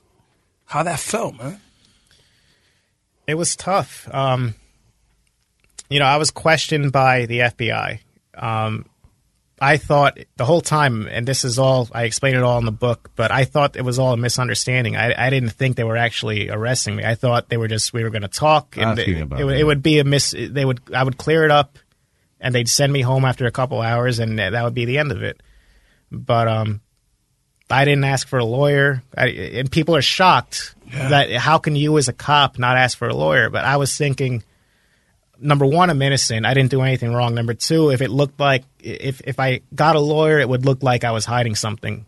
You know, like why Mm. does he need a lawyer if he's innocent? Um, so I volunteered to. I I, t- I told him everything. I told him the truth, and um, Yeah, you you never thought it was gonna go that far. Again, this is a guy just writing some fantasies. It's like uh, you know, and that's very common, by the way, the the S and M thing and tying people up. And I've seen uh, some some people hang the hang women from the ceiling, and like and she looks like a spider hanging. from- I'm like, wow, that's you know, I wouldn't trust anybody to do that to me. Yeah, no, there's there's a lot of there's a lot of stuff out there, and um, I've done a lot of reading and research since this all happened to me, and Yeah. I've been out, and I'm trying to be more open and honest about Yeah. who I am and everything inside of me, and I've met and associated with new people. With people, I have new people in my life who understand me and who get the whole thing, and they're okay with it. Um, so you know, So it's not that your dream vacation was to go to Slovakia and just eat people. no, no, no, no, no, no. I mean, but but but I would seek out opportunities with women who would be interested in doing consensual role plays. You know, what Yeah. I mean, like I, I'm, I don't know. Right now, at this point today, I can't offer anything long term with anyone. I still have a lot going on. I have lawsuits pending and the you know, situation with my daughter that I'm. I just don't know where I'm going to be in a year or two. But um, eventually, I would like to settle down again and, and, and try it again with somebody else. A completely, course, yeah. a, a completely open and honest relationship. You know, with no secrets. Yeah, Uh, that, that's that my- she understands when you say, "Baby, I want to eat you." She understands. Yeah. She understands that. yeah, yeah, yeah. Um, that's my, you know, that was one regret. Something I did wrong was that I never told my wife about any of this stuff. It was a secret, but it was a secret I kept from everybody. It, Yeah. it wasn't anything I told my family, my friends. I never intended to tell anybody about this stuff. Yeah, of course. It's like uh, we all, uh, you know, look at porn and and I, we're not. I love Usually, most most of us are not. Yeah, telling our wife, "Honey, oh my God, last night me hizo una paja." coño." You know, Yeah. you're not And- telling. And I, th- uh, p- you know, Thank God you were sleeping, because you know. yeah, people have human sexuality is very complicated. People have the you know their own kinks, things that they're into. If they don't want to tell anybody, they should never be forced to. My stuff is out there not by my choice. It was because you know all this stuff was incredibly embarrassing. Yeah, of course. I mean, I wouldn't. That's another thing. Until when were you embarrassed? Because that's you know, I'm sure at the beginning it was like, oh my God, how a- am I going to show my face to the world? Yeah, it was a, it was a combination of uh, a lot of emotions when the arrest happened. It was, you know, it was scary, right? I, I was facing life in prison for this stuff. Oh But my God! also- yeah, life in pri- that's that's another crazy thing. This is not like a five year and probation type of thing. No, you were going to prison for life, right? And for that's, just for nothing. And that's what makes me even more angry about what these prosecutors did and how nobody cares. Like a judge sat there from the beginning of the case. He listened to all the lies. The case went. You know, the trial happened. There was no cell phone evidence, right? That stuff, Nothing. no, no, that stuff never existed. there was no evidence of Right. anything ever done uh, wrong on your part Right, except but- for a sexual fantasy. But prosecutors could say whatever the hell they want in court, and nothing. There's no penalty at all. They could say whatever. They kept me denied bail based on lies. The judge, when he denied me bail, he his reasons were the lies they told. Oh God. So that's yeah, what that you me- were ha- that you were stalking women, and right. that, you know. And so, like you said, this wasn't a, something like they were going to put me away for two years, and you know, no big deal. They were. I was 28 years old. I was going to spend the rest of my life in prison. Yeah. and they lied and just they were disgusting people. They were corrupt, and that's what I'm. Uh, that's another thing I'm hoping people get out of this book. I'm hoping people look into this. I'm hoping to start some kind of debate because I'm not the only innocent person who went to jail. A Of lot course. of a lot of innocent people do, course. and, and and in a lot of cases, it's because prosecutors don't. Uh, they There's don't- no consequence of what they do, you know. Right. It's like if if I say something about you that is a complete lie, you could sue me Mhm. uh, for libel for for talking shit about you. Yeah. But in your case, these people fabricated a whole thing and nothing happened to them, right? Right, and um, I think uh, people who are reading the book, uh, I've read reviews. People are leaving reviews on Amazon, and Yeah. people are get really getting that fact that the way they behaved in this case should scare everybody. The Yeah. the amount of corruption, the injustice here, and how it's like, so what? It's business as. Like that, that's what they do. They lie. Who cares? Deal with it and move on. That can't continue. There, there has to be something. There has to be some measure put in place where a prosecutor intentionally misleads a judge. Yeah. They, there has to be something that happens to them. And uh, the thing is, your case called a lot of attention because how unusual the, the whole story was. But I'm sure it happens every day with with uh, you know people being accused of killing, and just because uh, uh, you know the the law enforcement wanted to get rid of that case, they just put him in prison, and, and nobody finds out about this because it's common. You know, uh, assassinations are so common. You know that Character assassination. Yeah. yeah. but um, no, and like like eh, una gente que mata a otro, you know, it's like yeah, it's New York, you know, of course. eh, So si esa persona va presa, most people don't find out that maybe that guy is innocent. Eh, You know, it's uh, I, I met a guy that was that spent almost thirty years in prison, chacho colombiano, that he got in when he was a teenager. He he was telling me how he was by himself, you know, uh, este, no family, no nothing, and like four detectives grilling him and telling him, "But you did it," and if, and and if you don't say you did it, then you're gonna go to, you know, death penalty, whatever. Now, if you say you did it, you'll just be in jail for the rest of your life. I mean, you know. Did you just say grilling to make fun of me? Shit, I have to control my vocabulary. There are so many I'm around these guys. That's you know, you know what? Just like I mean, I like there's so many puns people could use, and a lot of times people don't intend it. Like you said, like, Pero ya tú estás pendiente, ya you you're already. yeah, that's the circumstance of my new life. I hear something like that, and I'm What, like, wait grilling? a second. Yeah. Somebody say grilling? Was that a mistake, or they're making fun of me? I see. I, you know, something that I want to just ask you. Yeah. A lot of people got sexual fantasies, but you as a cop, it made it uh, a little bit more difficult because of the title that you held. But there's a lot of people that I mean, I don't know about eating. What you think that human beings taste like chicken? I don't know. I never tried it. Different questions. By the way, have you heard this guy, uh, eh, un gordo, no me acuerdo cómo se llama. He's, he's actually in upstate, eh, en, en, este, en una prisión en upstate, pero él dice que humans taste like, like uh, como cerdo. Oh man! First He it was says we chicken. taste now like pork. He say we taste like pork, like pork. And that makes sense, right? I think. Yeah. You know, It we does. kind of pork. What? It does because the the pork skin. Yeah. You, I think that's the most closest uh, skin to human. Oh yeah. So it probably Exacto. does take like Like sometimes you eat a chicharrón and it still have hair, hair on it. You know what I'm saying? Like, you know? Um, See, no, he. Yeah, but, uh, again, back- maybe you should not give an opinion on this, but I'm just saying. no, no, no, that's fine. Uh, Listen, uh, we could talk about whatever you guys want, but back to the thing about me being like me being a cop had nothing to do with it. I mean, people are just they don't choose what arouses them. You, you know, of course. But you think if you would have been an electrician or something else, it would have been. Uh, uh, Maybe I'm never arrested. That's something people think. You know, uh, if, I, if I was a plumber or something, you know, Mhm. like I don't know if it would have happened. if it would have gone that far, yeah. Um, the fact that I was a police officer, I had a gun and handcuffs, so I understand there was this narrative out there that the uh, the FBI couldn't wait. They couldn't do a sting operation. You know, they had to come get this guy right away because he was a cop and he had a gun and all that stuff. But they watched Mm. me for 30 days. They had plenty of time to do a sting. Before they arrested you, they actually watch you for like a month. They tracked my phone for 30 days. Okay. Uh, Wow. The the paperwork they wrote when they asked for a warrant to tap my phone, they said they expected that that would lead them to this evidence of a kidnapping. Oh, wow. They, were looking for the white van that never existed. They were looking for the mountain house that never existed. And all they Oh, wow. found, yeah, I mean, Yeah. all they found was a guy who went to and from work. That's it. My, my wife had left. My daughter was gone. I, I didn't want to go out and socialize with people. I was really severely depressed. Vaya. So you didn't buy the Unabomber's uh, cabin to.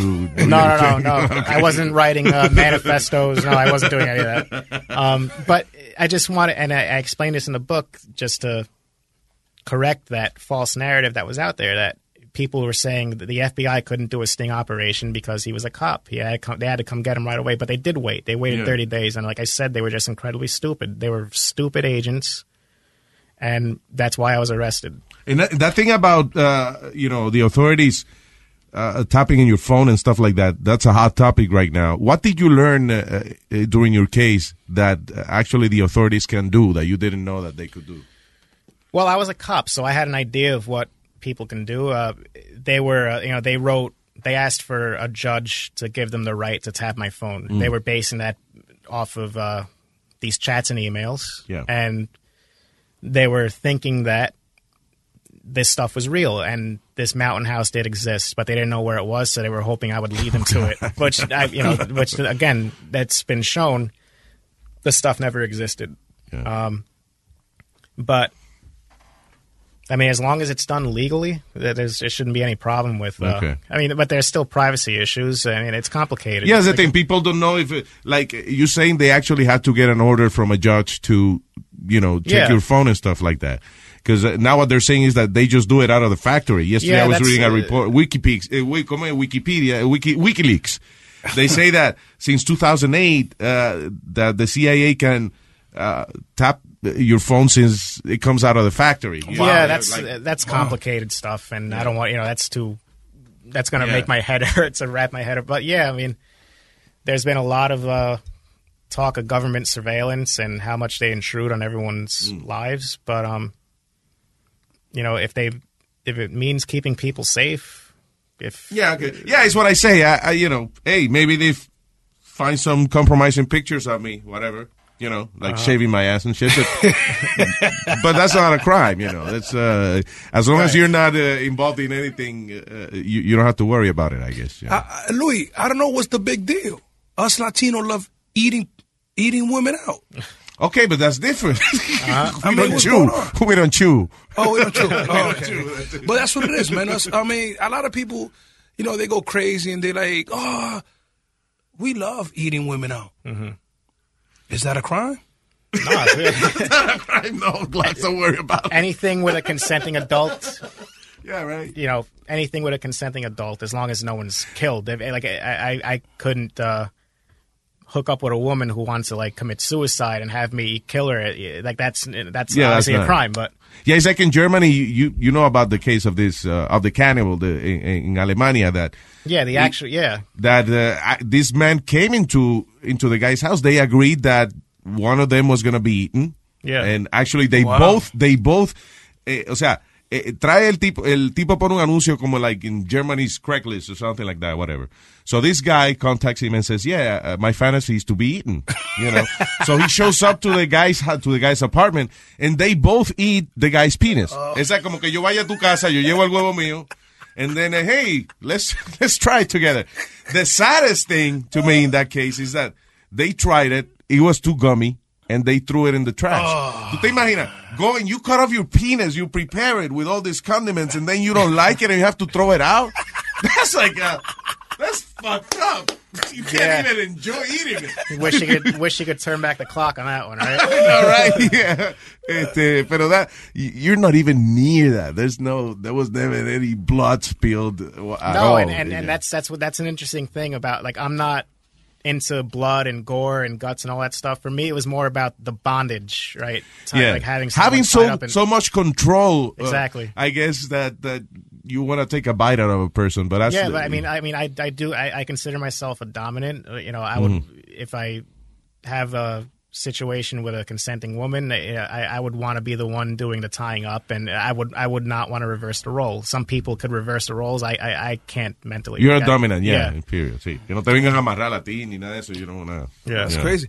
But what about now? What about you uh, uh, dating? Is everybody, are you under the telescope? As soon as you date a woman? on- Eh, You know what is it? I'm getting mad at this right now. you know, because they're making a big deal out of this. Everybody's a freak in this world, man. That's what I think. Everybody's a freak, especially the people that claim not to be. Those are the biggest freak, right, Yeah, Louis? yeah, yeah. Of course, it's like these senators that are against uh, that fight, actually fight against gay marriage, y después lo cogen con un muchachito en un hotel. I'm sorry, it, it wasn't me. The pastors, Yeah. those guys are the biggest freaks ever. Y el Yeah, but you know, like we talked about earlier, people have their own things, but if they don't want to volunteer them, they don't have to. Yeah. You know, like my, I- I chose not to hide from this stuff. I've been acquitted. I've been exonerated. I'm choosing to live my life now openly and honestly. And uh, this, the part of it was doing the book. I, I understood that doing the book was going to get this stuff out there again, and uh, I'm okay with that. The book is very, it's very graphic. I don't know if you're going to be able to. We love graphic. Oh yeah, yeah. That's that's my Um, thing. I, lo- I love. Uh, I was I was actually stuff. I was actually I was actually a li- when I you know the manuscript went in and um I I, I got to thank the publisher first like for they're called Wild Blue Press they're out in Colorado Mhm. they're an independent publisher and they let me do the book the way I wanted to do it and that was bold of them because there's very graphic stuff in there and Oh, was- so you you mean that you would have expected them to kind of tame it down a little well, bit? I had uh, I had an agent before I met this publisher, Mhm. and um, the agent was a little concerned. Like there were publishers out there that wanted certain things out of the book. Uh, the prologue of the book is very violent and graphic. It's basically one of the fantasy scenes. Um, oh, cool. So, for for example, one of the publishers wanted that out. They like they wouldn't do the book if that thing was in there. But this Wild Blue, they uh, you know, they let me do the story the way I wanted it, and it, that was important to me because uh, I didn't want to lose any credibility with people. You know, the, the the case is very graphic. There's a lot of uncomfortable stuff. and Yeah. I wanted all that out there. Yeah, of course. um, because I didn't want to seem like I was flaking out. Yeah, you need. Yeah, you wanted to put everything in context so people actually can understand yeah, what, what so. I, I was I was a little worried that maybe it was too graphic, and I was wondering how people would receive the book when it was. It's been out now for about three weeks, but people are really getting it. The the, the Amazon reviews have been amazing. Um, yeah, you got great reviews. I- Is what you're saying. People are understanding that this is not about the cannibalism. This is about this is about freedom of speech. Exactly. Um, and the First Amendment, freedom of speech, it's not always a comfortable thing. You know, it's not. It's it's easy to defend somebody who wants to say the sky is purple. Yeah. Uh, that's his right under the First Amendment. But to defend somebody like me, who wrote these really brutal and graphic things about women on the internet, Yeah. That's something different. But it, but it's not different under the First Amendment. Like th- there's no 50-50. There's no half measures where okay, I'll support this guy, but I can't. But I'm not going to support this guy.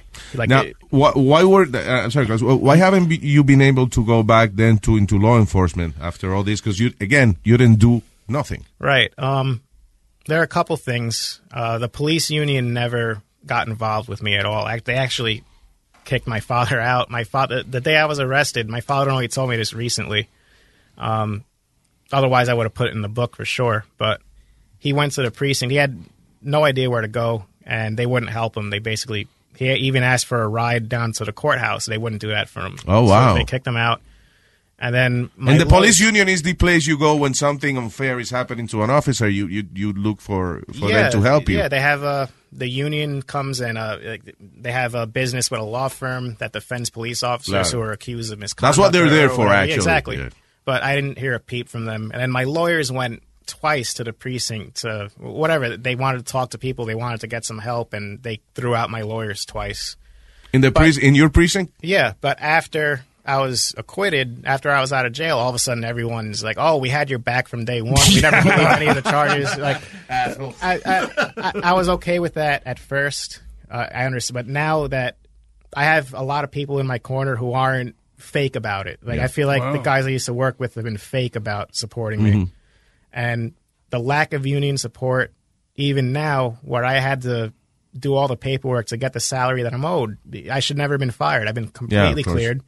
I guess uh, uh, not only it would be difficult technically maybe to go back to the NYPD, but also I think uh, officers need to feel they they are surrounded by brothers, and you don't feel like that anymore. No, not, re- not and I again I understand the position they were in, but the fact that I haven't gotten one word of support to help me get the salary that I'm owed, number one. But for me personally, I just don't think it's realistic for me to be in law enforcement again. Mm. Um, in, in in this city, imagine someone calling nine one one and the cannibal cop shows up at the door. hey, is there a nine one one for nine one one?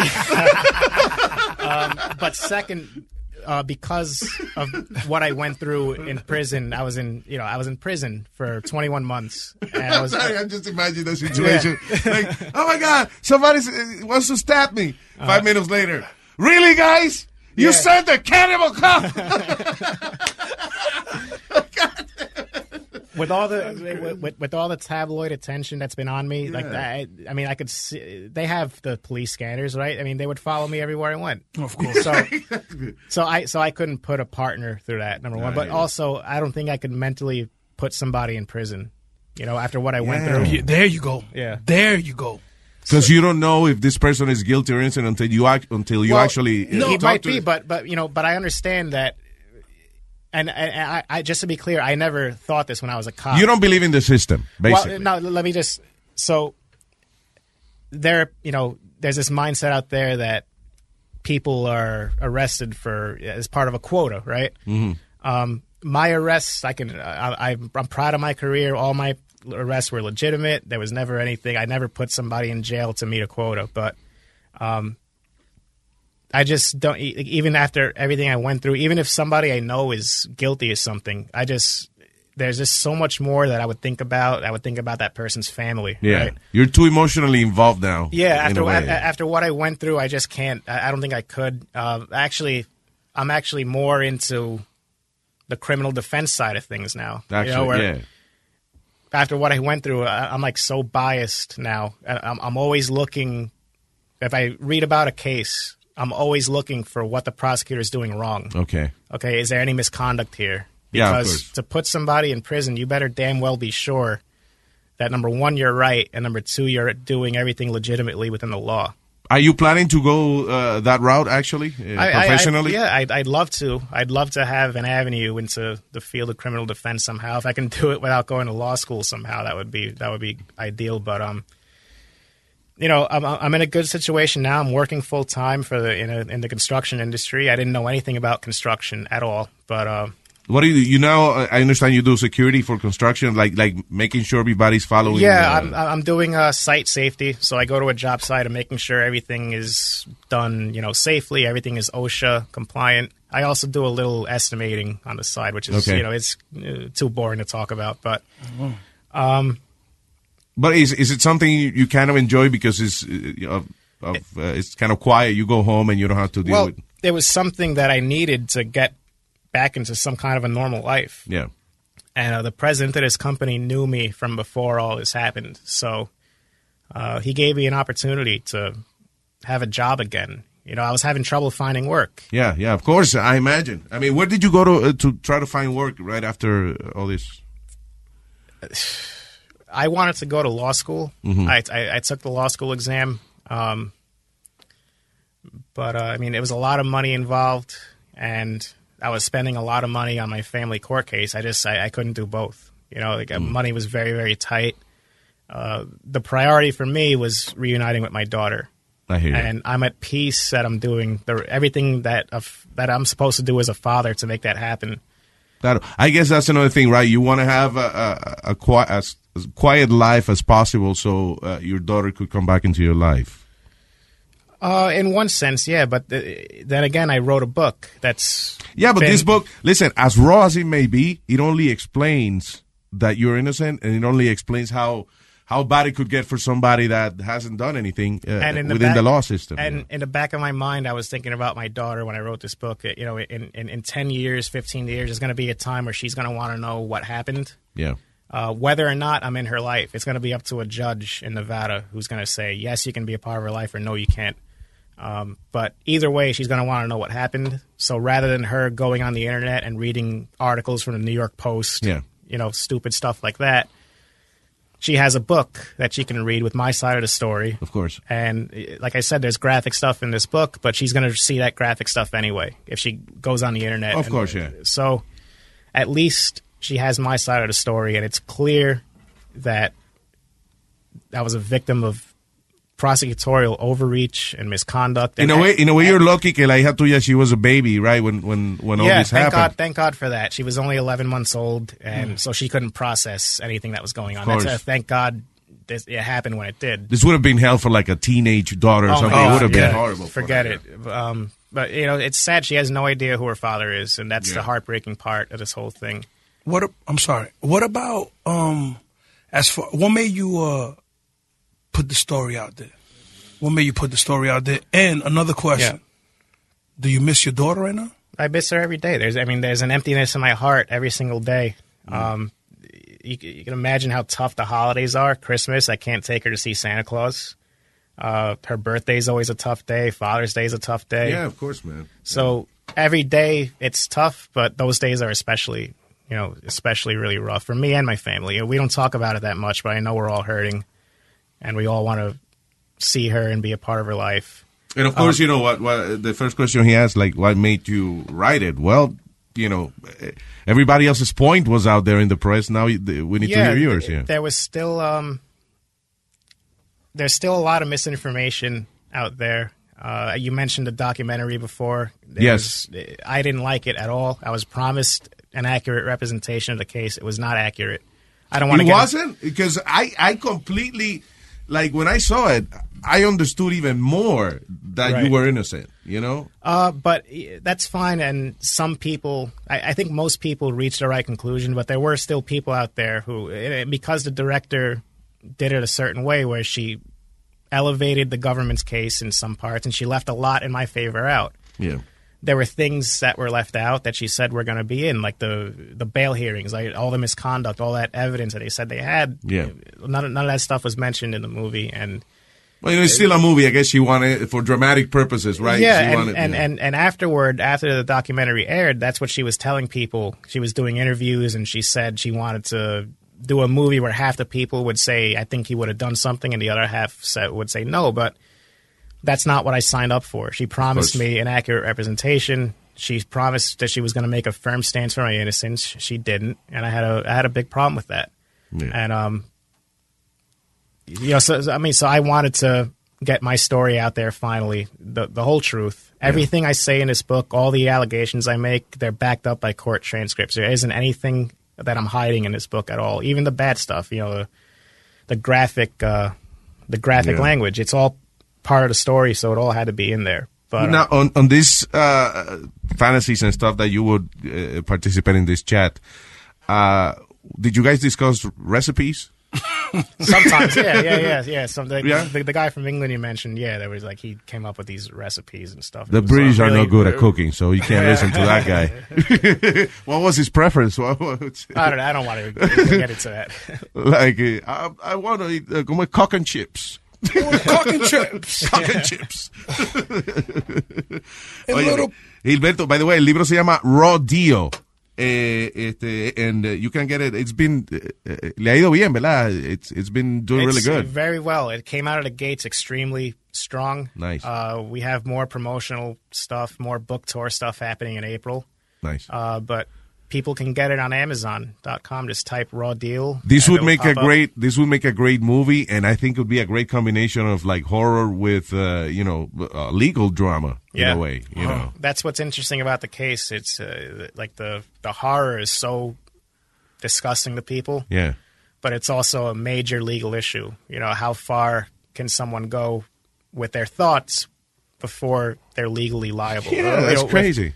Without any actions whatsoever. It's like that movie uh, when when your case came out. I remember comparing it to the Tom Cruise movie Minority Report. I love that movie. Right, in which uh, they have the technology to arrest people before they commit a crime. I said, uh, so far, I don't think we're there yet. So why is this man doing in prison? That's crazy. Yeah, You know? uh, you know. Uh, also with the book, uh, I, I want I wanted to get my story out there, and I felt I owed it to people like you, Mm. who from day one never believed the charges. I wanted those people to feel validation that they were right to be in my corner, and there weren't many from day one. Now there's a lot more, but there's a small percentage of people from the beginning who understood that this wasn't a crime. Yeah.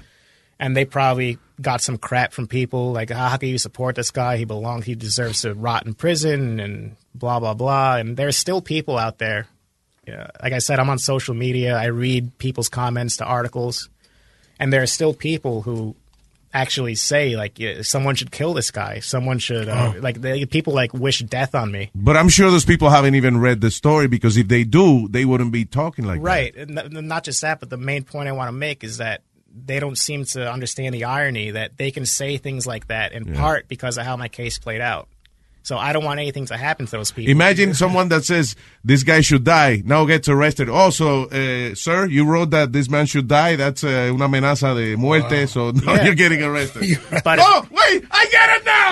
I get it. yeah. So uh, you know, I'm fine with people saying things like that, but before they say it, they should appreciate the hell that I went through Yeah. to make sure they have the right. And I don't want to sound like I'm this folk hero or this knight in shining armor because I never wanted any of this. I, I wish I had my old life back. Oh yeah, that's this is the wrong kind of attention, right? yeah, for know, sure. in a way. But, but um, I've learned through the support of my friends and family and through therapy just to. It's better to not hide from it, just embrace it Yeah. and roll with it. And I had to clear that hurdle before I put out this book because putting out the book was going to bring everything back again. Have you thought of doing like uh, a podcast or something? Because you know you would love to get in the in you know in in el, el asunto de la ley in, in the law business Uh-huh. without going to law school. Maybe you know doing a, a becoming a public person, a public defender of uh, freedom of speech would be uh, the way to go. Some people have suggested going, uh, you know, speaking at, at, at law schools about, you know, the, the, the First Amendment, Yeah. things like that. I mean, I'm not going to say no to any opportunities. Um, we'll see what happens. Yeah, but you should go for it because, I mean, you know what you're talking about because you went through it, you know. Yeah. And uh, I think uh, that consultant business uh, pays really well, you know. And, and people have pointed out that I'm in a unique position where I was on one side of the law for over six years, and then I was on the other side of the law. Then I had jury duty a couple weeks ago, and I was almost a juror. Yeah. Um, How did that stop? Uh, Give me your excuse. Oh well, no. Well, no, I, I actually, you know what? Uh, I told the judge uh, I, I didn't go and approach the bench like a. I wanted to go through the whole thing like a normal person does. I, I don't want any special treatment. So when it came to me, I said I was wrongfully arrested by the feds and blah, Yeah. you know blah blah blah. I'm very angry to be in a courtroom again. uh, I, I was two days of jury duty. I almost got on a jury because there were. I mean, it's frightening how there were just a lot of people at- who I wouldn't want on a jury. I wouldn't want my life in Wow, and they in had- these people's hands. You know, like I mean, there were people who don't speak English, oh, and just That is that is crazy. How first of all, just the that basic concept of having somebody judge you without speaking the language that you're giving your story. yeah, I mean, the the judge in this case was not. I mean, after two minutes of someone talking who doesn't, they should not be allowed to go on. That's with, right. with, with the with the questioning. You know, they should be out. Now, and and again, going back to what the judge did, uh, and being that a unique experience, it's not only the case is a unique experience, but the fact that the judge, after the whole thing, said, "No, this man is is innocent." Yeah, I it's mean going- that never happens. Exactly. It's going back to that. It was so everything about this case was unusual, It's- Yeah. and that the, what the judge did was part of it. That never happens, and the man's a human being too. You know, he's not somebody who comes down from heaven and puts a robe on, and oh, wow. you know, like he's a he's a man. He's got emotions too. I, I he had to be thinking, what if I let this guy out and he hurts somebody? Okay. but that was irrelevant. The question wasn't what if I do something. The question is had I done something? Did I do Yeah. something in the past? And under the law, I was completely innocent. Just to be clear, I would never do anything to hurt anybody. But I don't know. We should go to a psychic and ask him.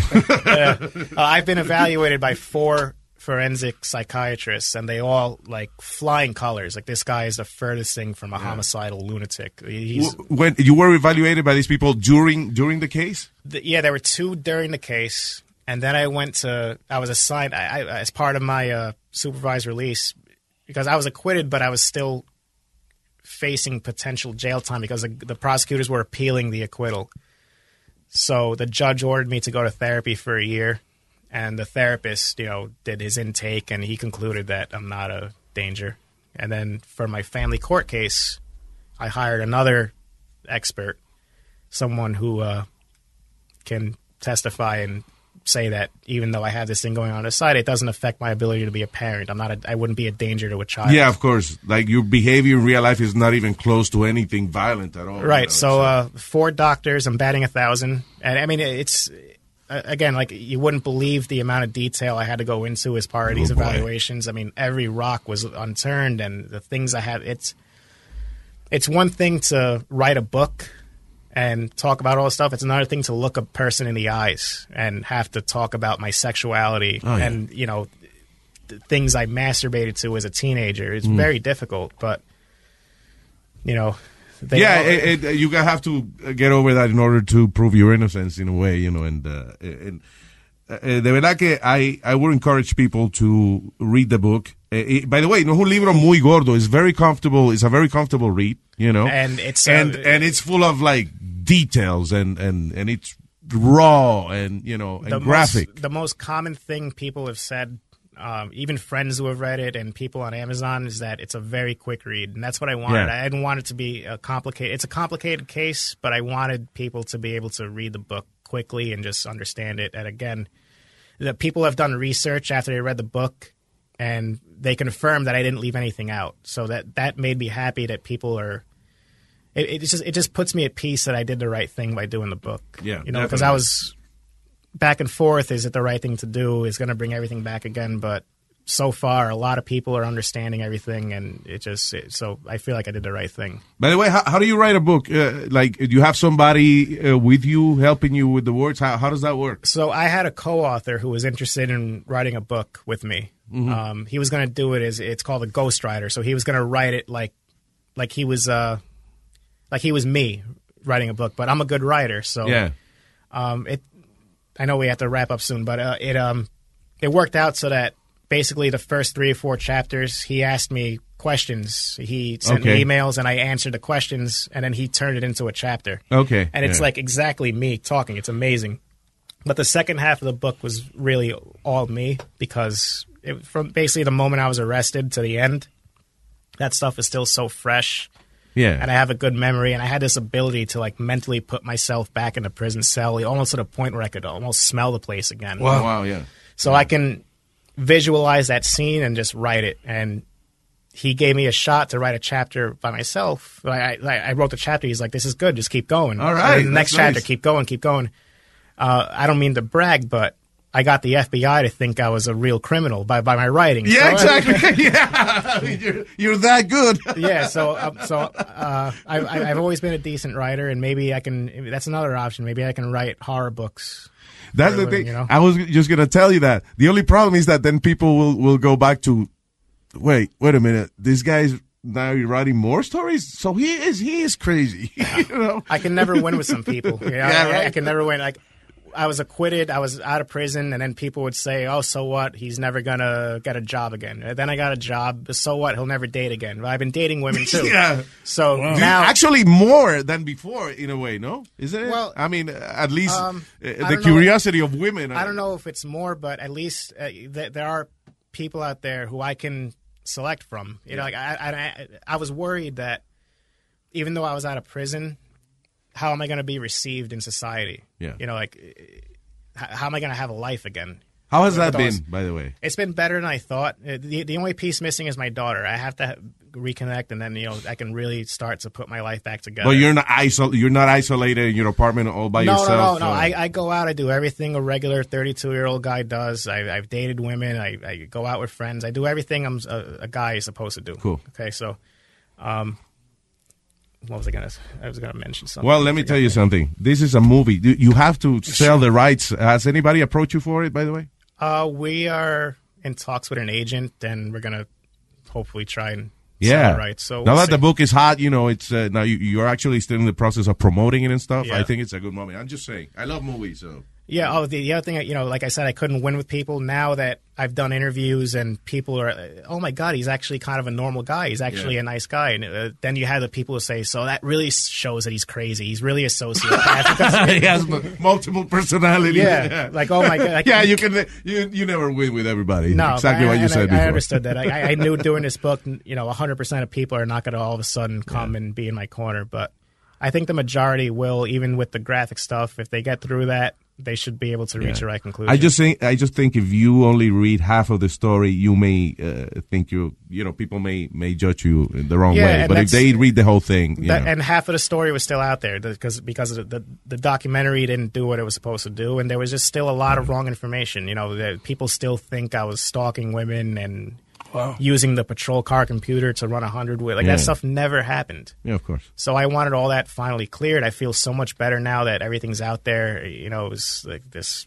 It was th- uh, therapeutic to Now, if you were going to write a story about eating somebody, ¿qué parte le comemos primero? Uh, I, I'm always, I've always been kind of a leg guy. So, All right, there you go. Vaya, eh? Pernil, el pernil, pernilito.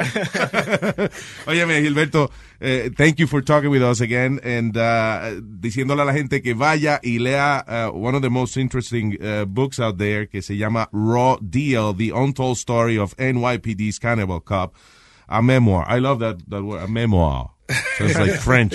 it's like French. the cover's pretty nice too, right? The hand. Yeah, it's really cool. I'm telling you, this, Let me this look is at the movie cover. right here. Let me look at the covers. Yeah, like it looks Wow, dark it's like a and movie. like a thriller, like a thriller. You know, it looks like a thriller. It is. It, it is a Raw very deal. yeah. It is a very dark story. So the black cover, I think, is appropriate. Again, It's the publisher did a great job, and I really thank them and you know for giving me the opportunity to tell the story the way I wanted to. Is do it electronic too? Can I? Uh, Oh yeah, yeah, yeah. It's, that- okay. it's available for Kindle. Yeah, or, cool. uh, or the paperback version. Either one on Amazon. You can. Uh, if you you're gonna find do the audiobook, I, I could narrate it for you. it's actually it, it- yeah. It is actually uh, audio too. There's an audio version. oh really? Some oh the audiobook. oh, Yeah, that's it. yeah, I'm, I'm gonna get it for the car. I love it. I love Oh yeah, that's going to be one hell of a listen for people. Yeah, right?